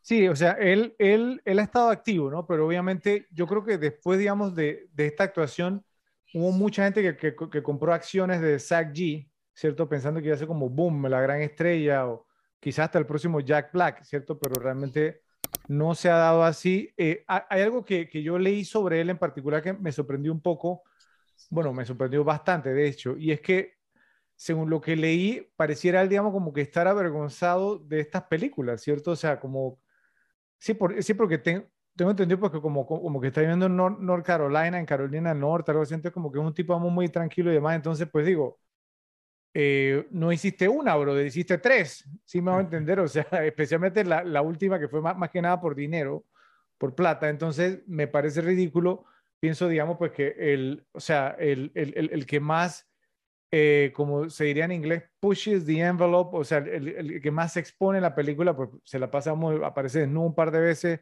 Al final, digamos, pues eh, en, en la escena post-crédito, bueno, o, reveladora al final, ¿cierto? A él es el que le están haciendo, no, el BJ, vamos a ponerlo así, ¿ok? eh, sí, el, el, eh, el, sexo oral, y o sea, entonces, digamos, que decir, digamos, que no, que se avergüenza o así, me parece una actitud un poco como hipócrita, no sé, a menos que se haya vuelto cristiano, no sé, que haya descubierto a Dios. No, le soy sincero, no quise indagar más porque me, me pareció un poco tonto, sí. Eh, yo pienso, pues, digamos, pues que a menos que sea un tema de, extremadamente, digamos, o sea, eh, o hasta una, una, fatalidad, pues que uno en la vida, digamos, no se va a avergonzar y pues es disfrutarle y le resta a uno también, ¿saben? O sea, uno como, como audiencia, ¿cierto? Como espectador le resta, vamos a ver, pues con un, o sea, el, el que hizo todo esto, vamos, eh, la, la, escena con Ca Ca Carlos, el bebé, ¿cierto? O sea, por favor. O sea, son unos clásicos. Pero bueno. Sí. Mira que me recordó un poco la, la, carrera de Seth Green, que también Seth Green tuvo una carrera en los 90 y principios del 2000 y terminó haciendo doblaje, porque de hecho ahorita lo que más hace es doblaje Family para Guy. Family Guy, eh, Padre de Familia y, y otras películas animadas. Claro, ese es un buen geek también. O sea. Sí, sí, sí, sí, sí, o sea, pero, pero Seth Green también tuvo fama, o sea, hizo series, hizo muchas películas en los 90 y 2000 y... Austin Powers salió. Sí, sí, sí. Yo creo que el caso de Seth Green es un poco diferente por, porque uno de estos actores, digamos, que era de baja estatura, entonces, o sea, conforme, digamos, entonces fue, fue envejeciendo, ¿cierto? Fue, digamos, poniéndose como más adulto, entonces ya se quedó, digamos, como, o sea, sí, o sea, todavía seguía luciendo joven, pero ya no era un joven, ¿cierto? Entonces, de esto tipo de cosas, ¿no? Sí, obviamente que ya no, no puede hacer más nada, entonces lo mejor y, es hacer la transición. Y él comenzó muy joven. De, de Exactamente, bien, sí, bien, bien jovencito, bien, bien jovencito. En honor al Breakout Role de Zach G, ahora haremos el segundo ranking de este episodio, el cual será un top 10, top 10 de las actuaciones revelación en comedias, es decir, aquellas comedias que tuvieron una actuación sobresaliente y roba escenas de un actor o actriz que no era muy conocido o una estrella aún y que tampoco tiene un papel protagónico, pero terminó robándose la película. Entonces, empecemos contigo, Mario. Adelante. Bueno, bueno, pues en mi caso yo en este top 10 pondría en el primero como el 10 a Zach G, ¿cierto? Aunque este es un, este es un, es, eh, para mí este es un top un poco Tenemos extraño. una regla ¿eh? de no incluir la película que Ah, estamos bueno. analizando. Ah, bueno. Sí, sí. Pero miren que este es un top un poco extraño porque hoy en día todos los que ya son grandes comediantes o se consideran grandes comediantes, creo que en, en la última de, en los últimos 20 años todos salieron de, de películas, pues, ¿cierto? De, como, como robaescenas o desconocidos. Tengo el ejemplo, por, ejem de, por ejemplo, de Ryan Reynolds. Lo acabamos de mencionar en Van Wilder. Él llegó Pero a él Van era Wilder personaje como- principal. Claro, Entonces no, no aplicaría. y, contaría. a- y, a- y además él fue el protagonista en una, en una sitcom, una comedia situacional de 30 minutos que se llama Two Guys You guys in a, a Girl and a girl- Pizza Place. Sí, Ujú. entonces no calificaría porque ya se sabía quién era Ryan Reynolds. Mm. A ver. yo pondría a Jason Bateman en, esa, en esta. Mm, Ese, ese empezó de joven. Ese Ese empezó empezó de niño. en series. De niñito, sí. It's- eh, él, él, él hace una serie en los 80 que se llamaba It's Your Move. eh, y de ahí, digamos, entonces, y a- hasta incluso creo que salía en Silver Spoons, creo que me, me- me parece que salió un par de episodios. Y de ahí, no, me parece desde niño ha sido famoso. ¿Qué más tiene? Jonah Hill. Va a estar rocoso el, el ranking. Este, va a estar- este- este yo, como les digo, o sea, para mí todos han sido como Bueno, en eso, ¿no? dale, sigue que tú lo sacas y yo lo destruyo, dale. Jonah, Jonah Hill. Jonah Hill. Una, oh, ese sí podría ser, ese sí. Sí, al igual Pero, que Seth pero ¿en cuál película? Pues en este caso, él- él- su, su papel en The 40 Year Old Virgin fue lo que lo, lo impulsó realmente. No, a, a Jonah Hill no, yo, él no estuvo en, en fo- fo- For You. Sí. él- viene No, a ese es 40, Robin. papel Seth Rogen. chiquitito, eh, él llegaba a la tienda de la, de la que se estaba levantando Ah, sí, sí, Rail sí. a tratar de comprar unas botas como llenas de escarcha Sí, con sí, peces. tiene razón. Pero, pero, pero ustedes luego dirían que ese, por encima, digamos, del, de- del papel en, en eh, ligeramente embarazada, por, porque tuvo, digamos, como un papel un poco más predominante, Sí, o hasta incluso el de, el de Forgetting Sarah Marshall, olvidando a Sarah Marshall también. digamos que, que él, él, él buscaba a este, A Aldous Snow. a Aldous Snow y le, y, y le comentaba, no, escucha mi banda, escucha mi banda. Sí, sí, sí. me parece que era un poco más predominante ahí, ¿o no? Sí, claro, es que ya, ya venía de- desde la otra película, ¿no? Bueno, no sé, pero, pero yo, digamos, yo le soy sincero, no me acordaba, digamos, que él había aparecido en Virgen a los pues, 40, no sé, no sé. No, no, yo me, yo me acuerdo porque la vi recientemente, la verdad. O sea, porque fue, eh, creo que no tuvo ni tres minutos de escena. Y fue una sola escena. Ok. Entonces, tengo a, a Seth Rogens con Yumi and Dupree. ¿a, a quién? Seth Seth Rogen. Rogens. Seth Rogen. El Ah, de, Rogen, yes. Sí, el de ligeramente embarazada. sí. Cuando estuvo en Yumi and Dupree. Uy, yo no me acuerdo de Lenny Él, él aparece en esa película, ¿en serio? Sí. Wow. Yo, yo, yo lo No diría, a recuerdo. él sí lo pondría en Virgen a los 40, porque él tiene, Ajá. Él, él sí, él viene en los él- 40. él, él tiene unas escenas ahí muy, muy buenas con Steve Carell. Él, él es como el coach de, de Steve Carell en, cua- en, en- en cuanto a cómo hablarle a las mujeres, ¿no? Entonces, yo creo que esa sí fue como su, su breakout o su actuación revelación. ¿Qué pasa? Yo, no, no, o sea, yo tampoco gusto de Seth Rogen, no gusto de él, pero esa fue la actuación. Eso, eso fue su breakout role. Exacto. ¿Qué iba a decir yo? No, no, que se roben. No, no, aho- ahora mira cómo está, pero, pero, pero- pero, ¿qué más tienes, Mario? Ben Stiller con eh, Starkey and Hutch.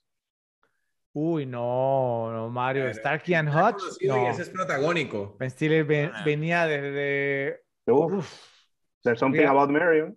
no, ma, antes, él dirigió Reality Bites, incluso. Él, él fue el director de esa película. No, no, a Ben, ben Stiller se le conocía. Sigue, Mario, sigue, que aquí seguimos. seguimos. Me están destruyendo todo. Es Este fue, como este tiburón fue acecho. un- es muy, muy, muy duro el, el ranking. Sigue, bueno, sigue. Ryan Reynolds no iría. Chris Pratt, pero él entró, entró realmente con el, con el tema del TV show, ¿no? Con Parks and Recreation. Pero podría ser, o, o sea, pero, pero es un buen candidato, pero ¿con qué película? Pues en la única que yo los conocido realmente así como como en, en, en- en- fue en, la- en Guardianes de la Galaxia 1, pero en, en- realmente en su rol de comedia solamente lo había visto yo en The Office con en el no TV recuerdo show. que saliera en The Office. Pero No, él era, eh, era Parks Parks and Recreation, ¿no? Parks Ajá. and Recreation, ok. Yo Pero- creo que en The pero- Office también salió. Pero digamos, pero, No. pero él salió, digamos, en, en alguna comedia, alguna película antes de volverse protagonista, porque ahí sí calificaría. Él sí podría calificar, pero no sé, Déjame, ya, ya, ya. no recuerdo que se haya robado, digamos, como escenas en alguna película de comedia. Y en Guardians él era el principal, Él era principal, claro. él era- ¿Cómo se llama? Star-Lord, ¿no? Star-Lord. Star-Lord, sí, por eso Ah, no, ah. no contaría esa. Sta- Star-Lord, Star-Lord, Star-Lord autollamado, así como el Meister, ¿no? ¿Qué pasó, Joe? ¿Qué pasó? No, no, no, no, no. eh, eh, así no, no califica. Eh, bueno, pero creo la que verdad es que lo único que, que le veo así súper conocido, Moneyball, que tuvo. Ah, sí, pero no es una comedia. Una comedia. sí, sí, sí, exacto, por eso. Hizo el papel de, de Scott Hatteberg en Moneyball. Joe sí sabe quién era Scott Hatteberg. ¿Cómo no? Sí. Jugaba con los Atléticos de Oakland. Ahora, aquí hay una película. Tuvo una en 2009 que era Bright Wars. Me suena conocida, No, probablemente me la vi, pero no la recuerdo. pero no, no. Ok, no, eh, entonces lo siento, Mario, no te podemos dar mulligan de Chris Pratt. Ah.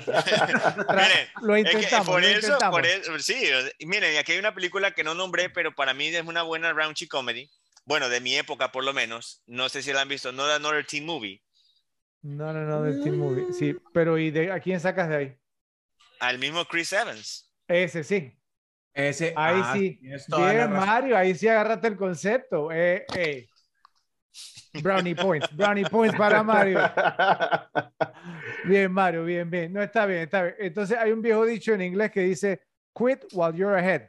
Re- re- sí, re- retírate mientras estás ganando. Entonces, saliste un punto Espera, alto, Mario, Christopher- sí, sí. Christopher Mintz con su papel de McLovin. Ah, mira, ese es perfecto. Ese. Ese es un perfecto ejemplo. Bien, bien, Mario, está muy bien. ¿Algún otro? Este, hay otra película. Ah, pero este, este ya era un papel más protagónico. Sí, yo ya creo que ahí, ahí, me quedo. Está bien, Mario. No, no, no, no, te preocupes. Fue un ranking, vamos a llamarlo así, un ranking rocoso, ¿cierto? Pero, pero al final, al final te resarciste, digamos, con los últimos dos picks que me parecieron, digamos, muy, muy buenos. Así que bien, Mario, bien. Bueno, pasamos entonces ahora con Joe. Adelante, Joe. Dale, Joe. Ah, ok, vamos a comenzar con el número 10. Y aquí tengo, de hecho, de, de, 10 y 9 tengo de la misma, ok. La número 10 es Shannon Elizabeth en American Pie. ¿Quién no se acuerda de Shannon Elizabeth en esa película? pero ella no hizo nada después. ¿Cómo que no hizo nada? Si la tengo tatuada en la mente. No, no, no, yo, o sea, tengo, que estar de acuerdo con Ralph, digamos, porque primero que no, o sea, no se olvidó, digamos, como leading lady, o sea, no fue protagonista después, primero. Y segundo, o sea, que su rol, digamos, no era, bueno, era una comedia, pues su rol no era gracioso, tampoco, ¿no? ¿Cierto? O sea, no, no, no, no tiene que convertirse pues, en actores de, de comedia, es cierto pero te parecíamos que ella, bueno, pasó, digamos, como a otro, bueno, a otro nivel sí pasó porque venía de cero, pero no sé. claro, ese es el punto. o sea, venía de cero, era secundaria. Todos nos acordamos de Shannon Elizabeth en esa película. como tal. Sí, sí, sí, sí, o sea, vamos, vamos a darle el, el Mulligan, Ralphio, que está bien. Pues, y después, pero, o sea, y, y, después de American Pie salió en Scary Movie, en Jay Silence Bob eh, Atacan de nuevo, en 13 Ghosts, Love, Love Actually, o sea, de ahí en adelante, digamos, tuvo una rachilla. O, o, que te damos el Mulligan, pero cuestionable, cuestionable. Con asterisco. Fuerza, Joe, fuerza, fuerza, fuerza. yo aquí hago barra porque ya la verdad. La, la, nueve, es de la misma película y es Sean William Scott en American Pie. Ese sí, es un perfecto ejemplo. ¿no? Que después salió, de hecho salió en, películas medio bastante reconocidas, no, no solamente comedia, Final Destination, también salió en Road Trip, Dudes, donde está mi auto, eh, Evolution, Old School, o salió en varias películas. Número 8. Ah, quiero hacer la acotación de que tenía un candidato y me costó, me costó si era lead o no lead. Yo podría decir que no, pero lo pueden tomar porque en verdad son como dos leads, pero no sé si uno es el principal y el otro el secundario. Mm. Es Owen Wilson en Bottle Rocket que eran los dos hermanos, pero, pero Luke Wilson era el principal y el era otro principal, era... no, ahí sí no yo, ahí sí no. Sí.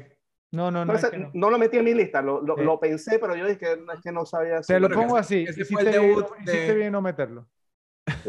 Ese fue el debut de él con, con Luke Wilson. También, Exactamente, ¿no? sí, ellos escribieron la película. Ellos escribieron la película y son muy amigos de, de Wes Anderson. Sí, pero no. Bueno, ok. Seguimos. El número 8 es Nick Frost por Shaun of the Dead. O, ok, ahí, e, e, ese yo lo pensé, ok, pero entonces le voy a dejar, digamos, entonces que tomen la decisión Ralphie y Mario. Digamos, entonces, es Nick Frost uno de los protagonistas en Shaun of the Dead primero, y segundo, la otra pregunta que tendría yo, ¿era conocido en el Reino Unido o Inglaterra? Yo no lo sé, la verdad, le soy sincero. Ustedes tomarán la decisión si se la pasan a Joe, sí o no. Ok, el tema es que, es que Nick Frost sí, sí, sí era conocido en, en Reino Unido. Espérate, ya estoy acá buscando su. él tiene una de esas caras que uno nunca olvida, ¿cierto? Como, entonces uno sabía que, que, tenía un papel protagónico de por sí, pues. pero, pero, pero está bien. Bueno, mira, mira, te lo, te lo, voy a dar, porque sabes que él estuvo solo en unas series en Jim Eso es lo que yo te, eso es lo que decir. Yo vi la filmografía y no tenía nada antes de. Ajá. Sí, él, él ya probablemente tenía, tenía algo de, notoriedad, pero por, por comedia, o sea, eh, por sus presentaciones de comedia más que como actor, entonces sí, sí podría, sí podría ser, porque después de esto viene eh, The Man Who Would Be Sean, eh, Kinky Woods. Ok, ok. Se, se vamos a dar. Ese, se la. Pero, pero me molesta porque yo lo pensé y no se lo di. Entonces está bien, yo. está bien. Nick Frost, obviamente que también tuve ese debate, pero obviamente se llama Shaun of the Dead. Sean, eh, Sean, Sean es el principal. Bien. Eh, la número 7. Ajá, a ver si esta la tiene alguno en su lista. A ver. Es Debbie Bueno. Reynolds en Cantando bajo la lluvia. Mm, Fue prácticamente su buen primer gran papel. Había salido en algunas películas antes, pero en papeles muy pequeños. Esta película Pero. la lanzó a un estrellato, no digamos de, de, de superestrella o de ser un personaje principal en películas, en grandes películas, pero digamos que hizo muchas películas buenas por muchos años. Ok, pero Singing in the Rain contaría como comedia. Sí, es una Por comedia. o sea, supuesto. si, la, Ok, si la buscamos es comedia, sí. Sí, sí, es que es una comedia. sí. Dale. Es una comedia musical. Eh, la número 6. Tengo a Kate Hudson por Almost Famous. Sí. Bien, bien. O sea, sí, sí, e- es un perfecto ejemplo también, aunque la verdad es que Kate Hudson, digamos, se volvió insoportable, ¿no? Después. Sí, sí, sí, sí, exacto. La Pero verdad. bueno, de ahí, de ahí se superpegó por unos años y después decayó. Sí. Eh, ok. Eh, la número 5, o el número 5, es Elliot Gould en Match. Nice, muy nice, muy nice. Y ahí hubo otros también, ¿ah? Porque, porque creo que había aparecido Tom, Tom Skerritt, también creo que lo vi Ujú. alguna vez. Eh, bueno, después de aquí, eh, eh, después de esta película, después de Match, él eh, interpretó a, a la gente Philip, al detective Philip Marlowe, que lo había interpretado a Humphrey Bogart Sí, en correcto. películas sí. anteriores. Eh, eh, Elliot Gould hizo ese papel en una película que se llama The Long Goodbye, de Robert Altman. Y también salió en Nashville, Boxy, American History X, como el, como el, digamos, el pretendiente de la mamá, que era judío y eso. Ok. Y en Ocean Eleven. Y en Friends. Ok. Eh, el número 5 era este, ¿no? El número 4, o la número 4, es Marisa Tomei en mi, en mi primo Vini. Esa la Ujú. tengo yo. Esa es el- la quinta esencia de, de esta categoría. Sí, total. Eh, que bueno, que no hay nada que decir, Marisa Tomei está, to- todavía está actuando, da- que, eh, salía en Spider-Man. Ganó Oscar por esa actuación, precisamente. Ganó Oscar por, por mi, mi primo Vini, correcto. Número 3, Cameron Díaz por la máscara. También la tengo. Yo, eh, sí. ¿te ¿Quién no se acuerda de ¿Te das cuenta, Cameron? Díaz en la máscara? ¡Wow! Es, es- es que yo me hackea, mira, es que ese es el problema. Pulling a Fred. Ey, ¿qué Eh, pasó? Es pulling a Joe. no, ya se cambió ya. Ok. Eh, sí, o sea, ¿quién no se acuerda de Cameron Díaz, lo espectacular que está en esa película? Sí, pero es hermosísima y obviamente fue un impacto para todo lo que vimos en esa película y bueno, esa fue, digamos, la que le abrió la carrera. Sí. Número dos, creo que también me decía que se las aquí. Tim Robbins por Bull Durham. Eh, ya él había hecho algunas cosas, Joe. pero no era reconocido. Eh, pero, o sea, digamos, ya, ya había sido el lead, corríame en Howard el Pato o no. Ya estoy aquí, estoy aquí. Tim si había sido el lead en Howard el Pato, no. El la lead- la película se llama Tim Robbins, el pato se llama Howard, él no era Howard. No, no, pero él era el lead, o sea, él era el lead en esa pe- película. Había hecho también, El líder era Howard. creo, creo que, no sé, esa estaba difícil, yo. Vale, ya- ver yo estoy aquí, estoy aquí, estoy aquí en estas. A ver. Eh, sorry, ya. Está A ver, difícil, está entonces, difícil. Tim Robbins empezó como actor, Sent Elsewhere, Aris, Quarterback Princess, todo esto es TV, TV, Toy No, Soldiers. está bien, pero búscate los No, créditos y No, fíjate no, si te, sale de te tienes no que ir mi, mi a, me- a medio de los 80. Howard the Dog es de- del 86. Te, te- te- te Después voy a hizo- decir, después Duck. hizo- Ajá, Howard the Duck. Aquí lo tengo. Y fue el principal. De- después hizo Five Corners. Tim Robbins aparece en el listado de tercero como Phil Blumbert. te estoy diciendo. Y después, y después Tapeheads también. Hizo Pero de tercero no es lead. No, pero, pero, o sea, bueno. En Tapeheads es el segundo lead detrás de John Cusack. Ok, How- Howard the Era Duck fue era antes. Howard the conocidísimo. Duck, Howard the Duck fue después de Top Gun, de que fuera Merlin. No, no, no, pero no está hablando de Top Gun. Él, él está hablando de Bull. Durham. Ok. ¿verdad? Entonces Bull Durham es de 1988, no sé yo. 88, sí. Me parece a mí que ya. Yo no creo hombre- que nadie haya, cono- o muy poca gente haya conocido a, a Tim Robbins antes de Bulldog. Por Howard the Duck. No, por, por, eh, por una, una, una que mencioné hace un momento, la de los nerds de vacaciones. bueno, dale, dale, te, te la voy a Sí. dar. Negativo. Eh, ok. Ese era el número dos, ¿no? Tim Robbins. Y el número uno, este espero que sea el de todo el mundo, ¿eh? Matthew McConaughey en Days and Confused.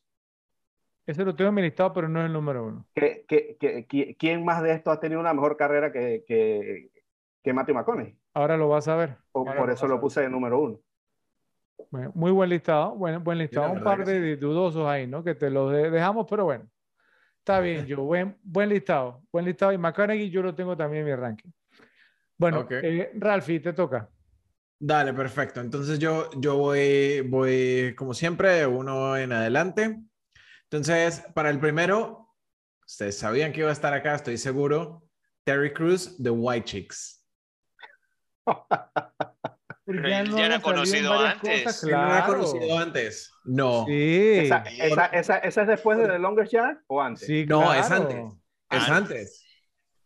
No, no, The. Longest Yard fue un par de años después. Terry Crews, o sea, había salido en Idiocracy, creo. Idiocracy es después. Eh, va- vamos a ver, vamos a ver. O sea, Mira, la, estoy. la- la clave va a ser en qué año, de qué año es White Chicks. Vamos a ver.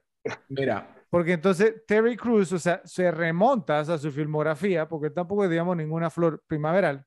no, no, no. Desde el 2001, Training Day, en el Eh, 2002, fue Fri- uncredited en Training Day, o sea, O sea, no es literalmente. comedia. pero, pero un segundo, en el 2002, Friday After Next, en el 2003, Malibu's Most Wanted, en el 2004, Starkey and Hutch.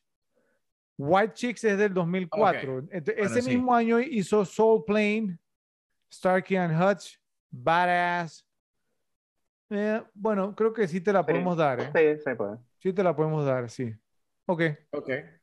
Perfecto. Entonces, bueno, para el número dos, Cameron Díaz, The Mask. Bien.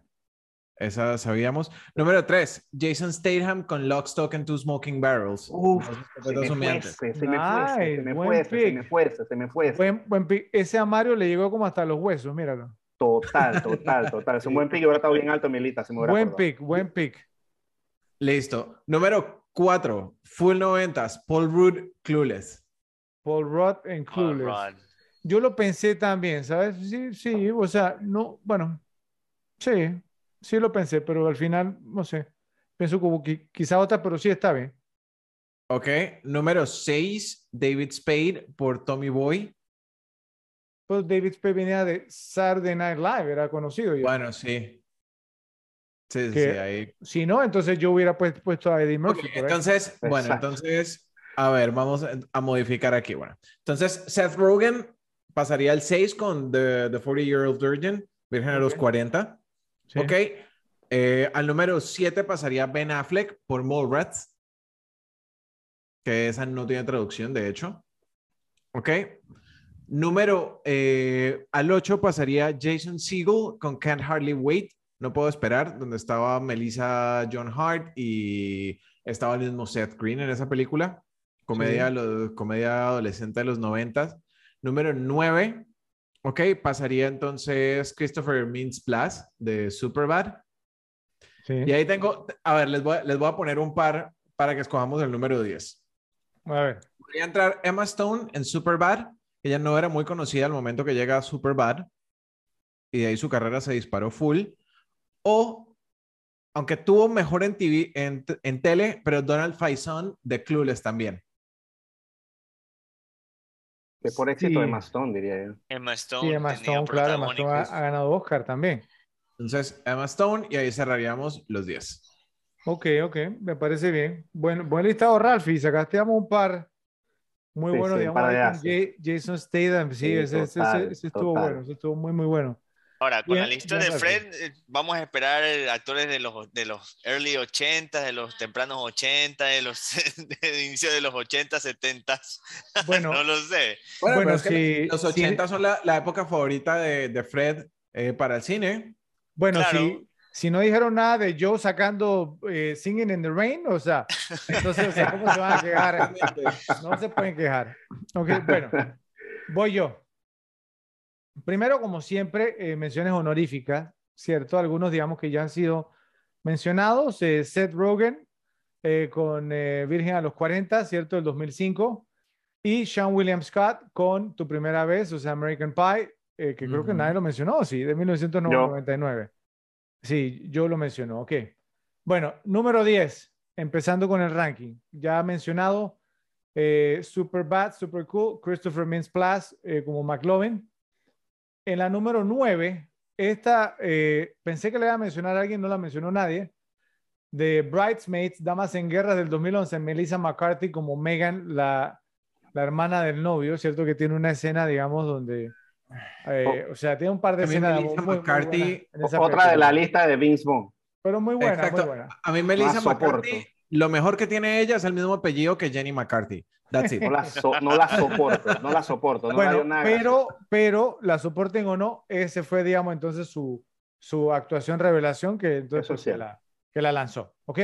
La número 8, pensé que la iban a mencionar, ¿cierto? Porque incluso hicimos un episodio sobre esta película y hasta hablamos sobre eso, es The Devil Wears Prada, El Diablo Viste la Moda del 2014, Emily Blunt, en el papel de Emily Charlton. Entonces, pensé que le iban a mencionar. La número 7 sí la mencionaron, The Mask, la máscara Cameron Díaz, en el papel de Tina Carlyle. Ella había sido modelo y creo que este fue su, debut cinematográfico. La número 6, Friday, en Viernes Cambió Vida, no me, no me regañen por la traducción, así le pusieron en español. Chris Tucker, en el papel de Smokey, eh, así que, digamos, entonces. Smokey no era Second Lead, brother. No, no, no. O sea, eh, eh, no, se conocía, digamos, entonces a Chris Tucker. Bueno, en la número 5, en la película Anchorman, The Legend of Ron Burgundy, el reportero, la leyenda Ron Burgundy del 2004, Steve Carell en el rol de Brick Tamland. ¿Sí? Porque, digamos, entonces también esta fue la película, pues, ¿no? Que lo, que lo elevó, digamos, entonces al estrellato. La número 4, eh, de High Fidelity, Alta Fidelidad del 2011, Jack Black en el papel de Barry, que también, digamos, entonces no lo impulsó, lo propulsó. La número 3, este fue el número uno de Joe, ¿cierto? Days and Confused, el último día de clases de 1993. Matthew McConaughey en el papel de David Wooderson. Alright, alright, alright, ¿cierto? Que tiene, tiene una línea que no envejeció muy bien en esa película que él dice. Pero es genial. Eso es lo que me gusta a las chicas de secundaria. Mientras que yo me pongo más viejos, ellas se quedan de la misma edad. esa es la línea, la línea típica. de la línea de la película. Sí. La número dos, eh, ya la mencionaron también, creo que fue Ralph, no, fue Joe también. Eh, no me acuerdo quién fue. My cousin Vinny, mi primo Vinny, del 2011, Marisa Tomei como Mona Lisa Vito. Y en la posición número uno, si están, digamos, entonces, pues preparados, Night Shift, Servicio Nocturno de 1982, una película de Ron Howard. Actuaba como principal eh, el personaje, el que hacía papel de Fonzie, ¿cierto? Eh, eh, Henry Winkler. Henry Winkler. Exacto. Y ese fue el breakout role de Michael Keaton en el papel de Bill Blazejowski, que eran, digamos, entonces una comedia negra, pero negrísima, de dos tipos, digamos, que trabajaban, digamos, entonces en el, en el turno nocturno en una morgue y deciden, digamos, entonces convertir la morgue en un lugar, digamos, para, para que las prostitutas, digamos, entonces hagan sus trabajos. Así que esa comedia, digamos, es genial, es brutal, es tremenda, así que bueno, espero pues, ¿no? Que los repes eh, nos digan, pues, ¿no? ¿Cuál de los rankings fue que más les gustó? Y obviamente, pues, no estaremos pendientes en la sección de comentarios. La carrera de Bradley Cooper como actor empezó en 1999 con un papel pequeño en la serie Sex and the City. Permaneció en el purgatorio de los actores durante unos cinco años, apareciendo en roles secundarios muy pequeños y de poca trascendencia en varias series y películas de poco éxito. Se hizo notar en cintas como la muy mencionada Wedding Crashers, Los Rompebodas del 2004, Failure to Launch, una que le gusta a Ralphie, Soltero en Casa del 2005 con Matthew McConaughey, y Yes Man, Sí Señor del 2008 con Jim Carrey. Cuando parecía que su carrera permanecería neutral y que nunca podría acelerar, Todd Phillips le dio el papel de Phil Wennick en The Hangover y nació un leading man de Hollywood que también ha demostrado tener talento para ser un productor y director exitoso. Entonces les pregunto, ¿cómo les ha parecido la carrera de Bradley Cooper hasta este momento? ¿Y qué opinión les merece su actuación en esta película, tomando en cuenta que su papel era de un tipo no muy agradable realmente? Entonces empecemos contigo, Joe. A ver. Eh, la verdad que la película me parece muy buena.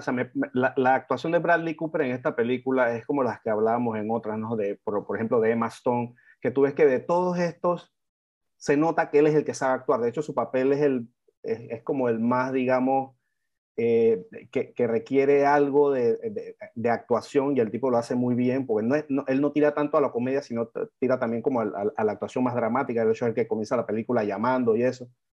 Eh, y sí, o sea, y, y, y, tú ves la película y se nota que, que, que, él tiene un nivel diferente a los demás. Entonces, este, es de esos casos, digamos, eh, como hablábamos en, en, en otros podcasts, tipo el de Tom Hanks, de alguien que prácticamente comenzó también con la comedia eh, y de repente, y después pasó a, a, a, lo que es más serio, ¿no? Y, y, y, ha tenido bastante éxito. Entonces, este, sí, o sea, totalmente. Eh, Bradley Cooper, de hecho, ese es un video muy famoso que anda por ahí. Es un actor del Actor Studio, o sea, es un actor sí. este, muy estudiado. De hecho, el video es de gracia con Louis C.K., que después sale en una película, eh, American Hustle, los dos salen actuando. Y que Louis C.K. como que medio que le hizo ahí un, uno, un, eh, eh o, sea, hizo un comentario ahí no muy, no muy, agradable para Bradley Cooper y bueno, y después entonces la, esa es la gracia del video, ¿no? Pero Bradley Cooper es un actor que sabe, es un actor entrenado, no es un actor, no es un comediante que se fue, fue a actuar. Entonces, obviamente, su actuación en esta película resalta sobre los demás. Ok, ahora que, que él, digamos, creo, creo que la comparación con Tom Hanks está ahí, porque como yo mencioné, no, o sea, sí, Tom Hanks fue directo al estrellato y Bradley Cooper, aunque un tipo, vamos, de, pues de, de, de buena pinta, ¿no? O sea, o sí. sea mu mucho mejor pinta que Tom Hanks, uno esperaría que se le abrieran puertas, tuvo, digamos, entonces que ser paciente, fue actor secundario, vamos, por varios años, mm. y, y, Tom Hanks fue directo, o sea, fue un tema sí, sí, directo al estrellato de protagonismo. Empezó con el éxito, empezó sí, con sí, sí, exactamente. A ver, Ralphie. Una, una, gran diferencia entre Tom Hanks y Bradley Cooper es que Tom Hanks tiene cara de buena gente. Bradley Cooper no. Y de hecho, él, él, estuvo, él estuvo al borde de quedarse encasillado en el papel que hizo en Los Rompebodas, en Wedding Crashers, que era el tipo pedante, súper clase alta, adinerado, eh, Ivy League. Y, o sea, le fácilmente hubiera podido quedar eh, typecasted para eso. Y ya al entrar a esa película, mostrar un poco más, digamos, de, de, rango y un personaje diferente, lo empezó a sacar de ahí. Y ya después cayó a hacer, a hacer Limitless que es un papel completamente diferente y ya empezó a, mo a mostrar, digamos, o, o, a tener un rango, rango actoral mucho más amplio. Y el tipo de ahí en adelante ha hecho muy buenos papeles. La verdad es que me, me gusta mucho cómo actúa. Y, y, en esta película estoy de acuerdo con Joe. Era el que, el que cargaba, digamos, la, la película a nivel actoral. O sea, ahí estaban, estaba gente buena. Estaba Jeffrey Tambor, que es... Sí, pero más, más, menor, ¿no? Sí, menor. sí un rol pequeño, un rol, un rol más pequeño, sí. Exacto, pero de, lo, de, los, resto... de los leads, o sea, hablando de los tres o los cuatro, digamos, pues si, si quieren incluir a Justin Barta, que realmente yo no lo incluiría no. como lead, Nulo completamente. Él, él, él, era, digamos, el mejor actor, o sea, pero lejos. Obvio. Y se, y se. Sí, en la actuación. Sí. Justin Barta estaba al nivel del carro. Pues, o sea, el, carro el, carro tuvo más tiempo de, de, escena. Del carro cuando estaba chocado, ni siquiera cuando estaba. el tigre, el tigre se, le, se le robó el lead a Justin Barta. Sí, Además, sí. ese tipo no hizo nada después. O sea, se, o sea, o si ha hecho. Ya hablaremos de eso en categorías un poco más adelante. ¿sí? a ver, Mario, ¿qué opinión te, te, te mereció Bradley Cooper? Eh, yo vine a conocer realmente la actuación de Bradley Cooper en esta película. O sea, antes de eso realmente nada. Ya después con eh, el francotirador, ¿cierto? Ya, ya fue otro, otro nivel actoral. Y sí, uno comparativamente cuando ve las películas, uno va viendo cómo es, es esa, ese personaje o ese actor eh, logra involucrarse con estos papeles. Entonces, eh, incluso hoy en día en Marvel, pues ha tenido también un papel protagónico prestando su voz y siendo, pues, obviamente es otro tipo de, de, película, otro tipo de actuación, pero se ve el, el, el ancho rango que tiene él para, para, para medirse a diferentes papeles, a diferentes películas, a diferentes tipos de, de, de películas, ya sea comedia, acción, drama, en este caso ciencia ficción. Y pues me ha parecido que ha, ha, tenido una muy buena carrera, aunque como dijo, eh, estoy de acuerdo con Ralphie que casi queda encasillado. Muchas personas no le agrada la actuación de, de Bradley Cooper. He, he visto muchos haters eh, acerca de la actuación y, y, principalmente en esta película de... Es que es de, el punto. Lo que, pasó ayer. En esta película es totalmente entendible, digamos, porque la, que la gente, porque el personaje de él no es agradable ¿cierto? O sea, pues al, al, algunas de las cosas que hace, que dice, eh, pues la mayoría, ¿no? Digamos, entonces su, su, su, actuar, eh, es como el, el, el, típico, pues yo creo que todo el mundo tiene un amigo así, ¿no? ¿Cierto? Como que todo le vale, ¿cierto? Pero, pero yo pienso que él se tomó, ¿cómo les digo? Se tomó un riesgo al hacer este papel, porque realmente, digamos, esto pudo haber, digamos, terminado su, su, carrera. No voy a pisar una categoría más adelante que viene, eh, porque les, quiero hacer esa pregunta un poco más, más adelante, pero el riesgo, digamos, no le pagó dividendos y miren la carrera que, se, que tiene ahora, ¿no? ¿Cierto? Ya es director, director, digamos, de una película nominada al Oscar, eh, y entonces, pues bueno, ahora, ahora es de la élite de Hollywood, ¿no? ¿Cierto? Y bueno, ya, ya veremos entonces un poquito más acerca de eso. En honor a Bradley Cooper, haremos nuestro tercer y último ranking de este episodio. El top 5, top 5 de las películas más repetibles de Bradley Cooper. Entonces, vamos a empezar contigo, Mario, a ver cómo te va en esta vuelta. Ok, espero que mucho mejor. bueno, yo pondría, ah, ah, solo para aclarar, la película que estamos discutiendo no entraría en el ranking. No en esta categoría. No entra en esta categoría. Ok, entonces yo pondría, voy a empezar de atrás hacia adelante, como número 5, pondría este, The 18. Ok. Lo magnífico. Los magníficos aunque algunas traducciones hay traducciones interesantes por ahí. Eh, como número cuatro le pondría Wedding Crashers. Los rompebodas. Los rompebodas. Eh, como número tres, yo soy fanático de Marvel, entonces pues me gustó lo que hizo con Rocket Raccoon. Si es de vos, si es de vos, no te podemos dar el mulligan. Porque... No, pero no, no, no es solo de voz. Él de hecho hace la actuación, o sea, que lo, haga, que lo arreglen con CGI es otra cosa. No, no, no, pero, pero, pero, pero sí, eh, el, el, tema, y lo hemos hablado, no, no me acuerdo en qué episodio fue. Con Fantastic Mr. Fox. Sí, sí, sí, que, que si es una actuación de voz, Mario, y hay un doblaje, el actor queda totalmente fuera, de la película. Porque no aparece ah, ni, ni su imagen y tampoco aparece su voz. Entonces ahí está difícil. Y especialmente con las películas de Marvel, sí, obviamente que la gente la va a ver doblada, nadie va a reconocer a Bradley Cooper. Mario está diciendo, Damn it, me, no, me agarraron de nuevo. Oiga, pero es que no me la, no me la esperaba así.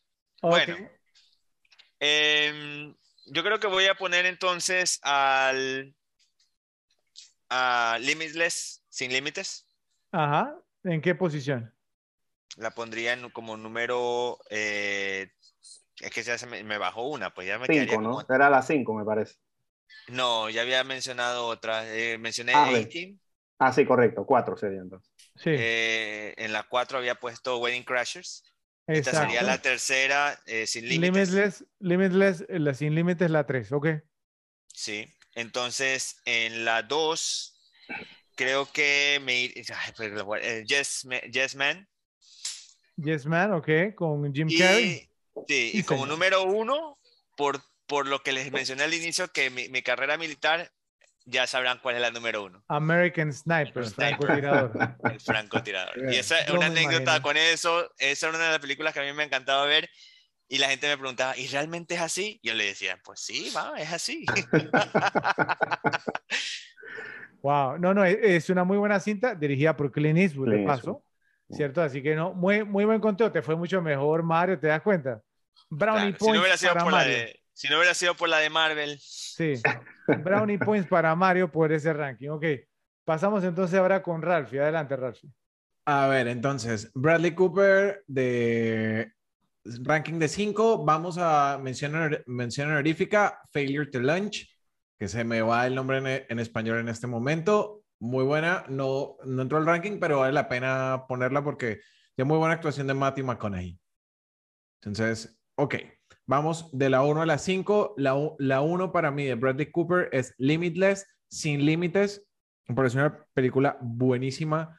Eh, la actuación de él, creo que eh, todo el, el arco del personaje, cómo pasa de ser el, el perdedor por, por excelencia a, a ser un, un, ganador, por decirlo así, lo hizo muy, muy bien. O sea, realmente vives la transición del personaje con, con su actuación. Y si no me equivoco, creo que está en el top 10 de Joe de esa década. Sí. no tanto, no tanto. Ok. De ahí, eh, número dos, Wedding Crashers, Los Rompebodas. Me encanta la película. Creo que Bradley Cooper hizo, hizo un buen papel. Obviamente no es la película de él, pero me la he visto muchísimas veces. Failure to Launch tampoco es de él, pero dame. Pero, pero aparece ahí, exacto. O sea, tiene un papel, un papel secundario relevante. Ok. Eh, número tres, A Star is Born. Nació una estrella con Lady Gaga. Muy bien hecha esa película. Muy, muy, muy buena. Número cuatro, American Hustle. Y número 5, American Sniper. Número 5, American Sniper. Exacto, no es mi película favorita de él, pero creo que su trabajo como actor ahí es fantástico. Ok, bien. Buen ranking, está bien. Eh, Joe, tu turno. Ok, voy a comenzar por un par de menciones honoríficas. Eh, la, mencionó, la, mencionó, la mencionó Mario, The A-Team, Los Magníficos, el equipo A se le dice en España eh, desde 2010 con Liam Neeson, ¿no? Jessica Biel, Patrick Wilson, ¿no? El de El Conjuro que hablamos hace poco, y Quinton Rampage Jackson, el ex campeón del UFC. Em, otra mención honorífica, eh, Silver Lining Playbook del 2012, con Jennifer Lawrence, Robert De Niro. Y bueno, comenzamos con la número 5. Me extraña, Rafa, que tú no hayas tenido aquí porque me has dicho varias veces esta película te gusta. Él sale en The Mule, un papel pequeño, pero sale ahí. Sí, sí, sí, pero, pero es, la, la, o sea, es tan pequeño el papel que fue como que... Mm. Eh, eh, ¿No? Con Clint Eastwood, dirigida por Clint Eastwood, y hace el papel de la gente Colin Bates en esa película. La número cuatro, no sé si la han visto, Licorice Pizza de Paul Thomas Anderson, tiene un papel, esa película es con, con Alana Haim y Cooper Hoffman, que es el hijo de Philip Seymour Hoffman, eh, y tiene un papel ahí, este, de un personaje que se llama John Peters, que es un personaje de la vida real. Eh, y el papel lo hace genial, o sea, el tipo es, es, brutal, o sea, es un papel tan, también pequeño, pero no tan pequeño, si tiene un papel relevante en la película, pero él lo hace extraordinario. Eh, no la he visto, entonces por eso no la, no la incluí en ninguno de mis rankings. Tienes que verle, tienes que ver el personaje de Bradley Cooper. Igual, también el, el, el, hijo es Philip Seymour Hoffman en, su, en, su, en su debut es muy, muy bueno. Em, la número 3, eh, esta película la vi hace poco y me la volví a ver, me, me, gustó mucho, muy interesante. Es, Nightmare Alley, es del 2021, de Guillermo del Toro, con Kate Blanchett, Willem Dafoe y Tony Collette hace un papel que es el eh, de el papel de él se llama Stanton Carlyle, e, es como un psíquico que es un estafador. E, e, es genial ese papel. Y todo el, tema de la época, ¿no? También.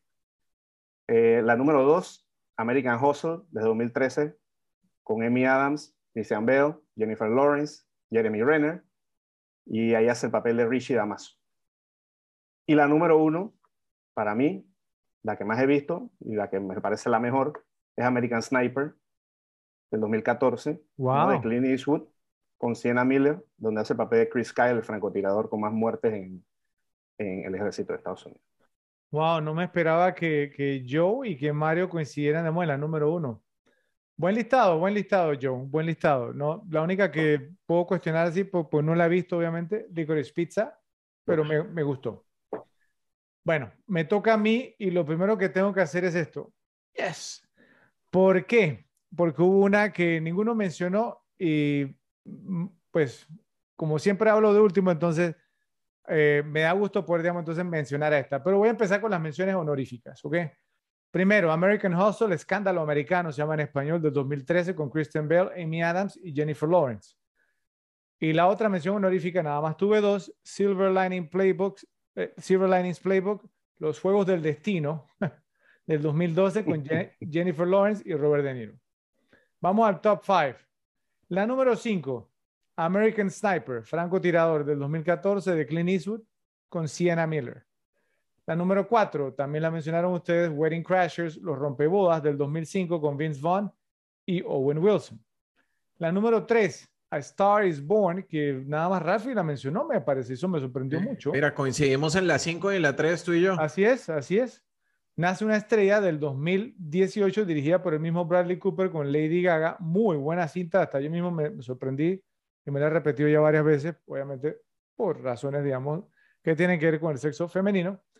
La número dos, esta es la única que no se mencionó y me da muchísimo gusto poderla yo introducir porque me, no sé si la habrán visto. Esta película a mí me encanta. Eh, como ustedes saben, digamos, pues yo soy escritor y me encanta y cualquier escritor, digamos, le debe encantar esta película. Se llama en inglés The Words, Palabras Robadas del 2012.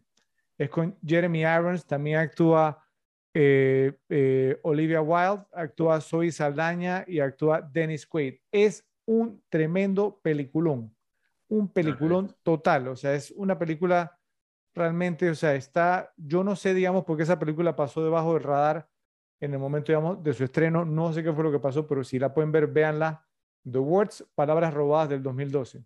Y la número uno, Limitless, eh, Sin Límites del 2011 con Robert De Niro, que también concuerdo con Ralphie, que pienso que de las que hemos hablado, ¿cierto? Y las, las que ha hecho Bradley Cooper, sin contar de Hangover, obviamente, es la más repetible porque realmente es una película, digamos, o sea, el pace, ¿cierto? El ritmo que tiene la película es excelente. Así que, Repes nos contarán en la sección de comentarios cuál de los rankings les gustó más y vamos a esperar que ustedes también nos digan sus propios rankings.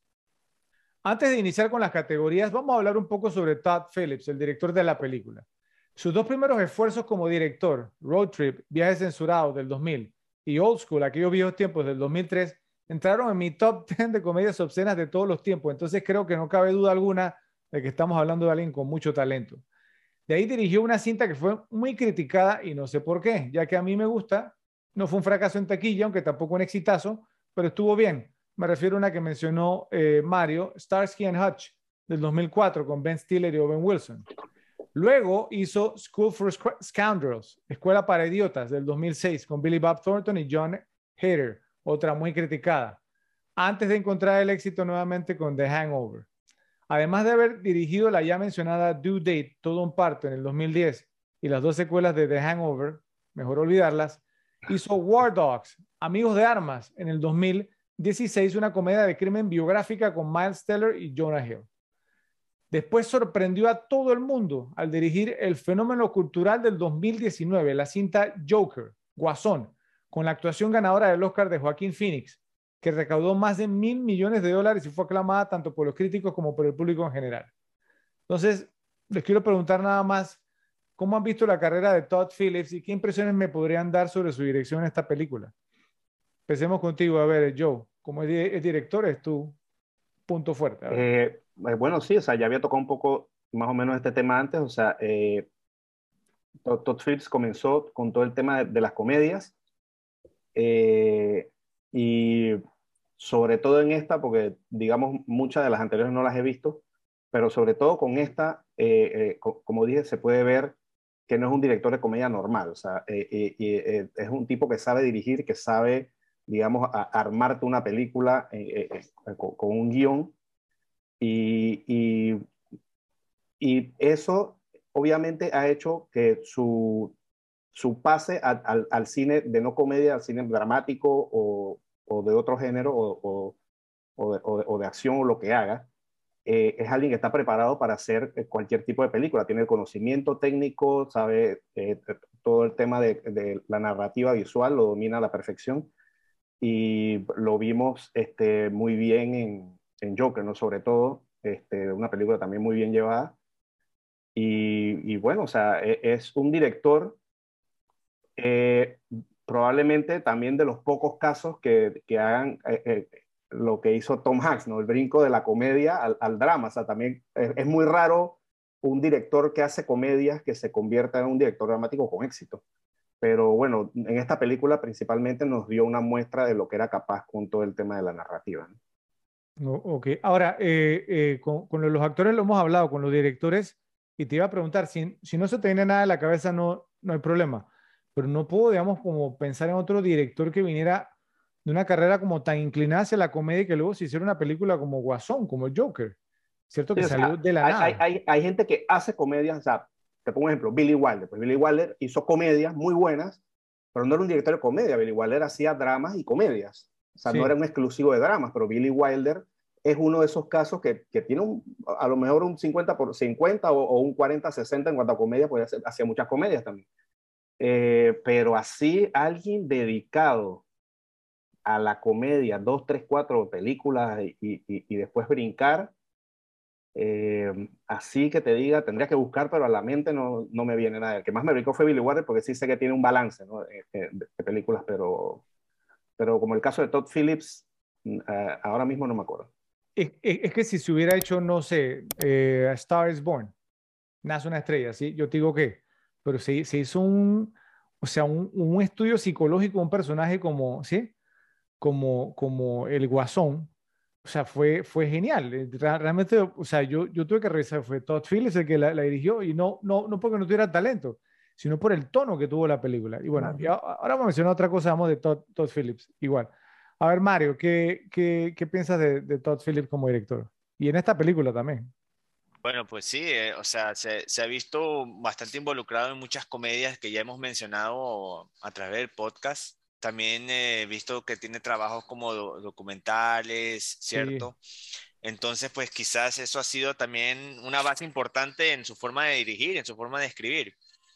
A lo mejor nos sorprendió porque, pues hasta el momento la, no se ha escuchado mucho de él, sino hasta después del, del, de qué pasó ayer, ¿cierto? Las tres películas, y de pronto aparece, como dice Fred, en el 2019 con otra película que nadie se la esperaba.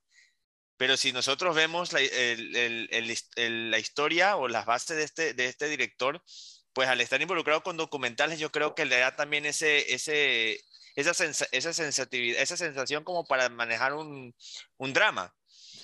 Y, lo, y, lo, y lo que tiene el personaje del guasón es que no solo lo llevó a la parte, a la parte de, del criminal que conocemos usualmente, ¿cierto? Con el que se ve identificado el, el, el payaso, sino que lo llevó como a una, a una ya a una parte de su vida y como decía, un estudio mental, o sea, qué pasaba por la mente. Y hay muchas teorías de esa película.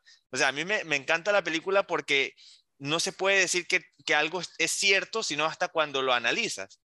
Tiene algo muy profundo y de verdad que el trabajo de este director me, me, ha gustado, especialmente con lo que analizamos en, en, en las primeras parte sobre, sobre el tema de la película, el tono de la película, cómo empezó, cómo la desarrolló, cómo fue poniendo, encasillando cada situación. Y pues a mí me parece que este, este director es, es, es completo. O sea, yo creo que cualquier cosa que le, menos que le pongan a hacer una película de Transformers, no sé, porque ahí sí no sé qué haría, pero bueno. No, pues sí, sí, sí. Te queda Michael Bay sin trabajo. Claro, claro exactamente. Yo, yo, yo, creo que sería totalmente capaz, porque es que, es que de verdad, de verdad, o sea, me, me sorprendió. Es como, no sé, como si de repente Ralphie se dirigiera a The Deer Hunter, una cosa así, o sea. sí, eh, nos sorprendió porque el, del trabajo que ha hecho, o sea, del salto que dio del 2013 al 2019, pues sí, no, no esperábamos, esperábamos quizá otra comedia más de él, ¿cierto? Claro. Documentales ya no, ya no los hacía. Es, es, que es dirigirse, es dirigir de Deer Hunter, de Deer Hunter después de hacer, qué sé yo, Porky's, o sea, es una es rarísima. Sí, exacto, sí, exactamente, sí. A ver, Ralphie. Mira, o sea, estoy completamente de acuerdo en lo que, en lo que dijeron Mario y Joe y tú, Fredo. Y creo que, o sea, el tema con, con este director es timing. El tipo tiene, su visión tiene un timing increíble. Porque si tú ves toda la transición de, de pasar de, de, de, Hangover o qué pasó ayer y todas sus secuelas, pasar a War Dogs, a Perros de Guerra, es una película que es un drama con comedia. O sea, el, el, timing de comedia que tiene Perros de Guerra es increíble. Nunca pierdes la sensación de drama a pesar de que pasan cosas chistosas. Pónganse la escena cuando sale Jonah Hill con, con, el, con el rifle de asalto a, a, asustar a los dealers. Es una película completamente dramática y te mete ese tipo de momento. Y con el Joker lo, lo supo hacer. O sea, agarrar un personaje que es, es caricaturesco con comedia, darle ese toque de drama, pero sin perder el lado de, de comedia de alguna manera del personaje es increíble. Y creo que ese, ese concepto es lo que le ha permitido a él, o, esa habilidad es lo que le ha permitido a él tener una, una carrera de dirección tan variada a nivel de género. Ok.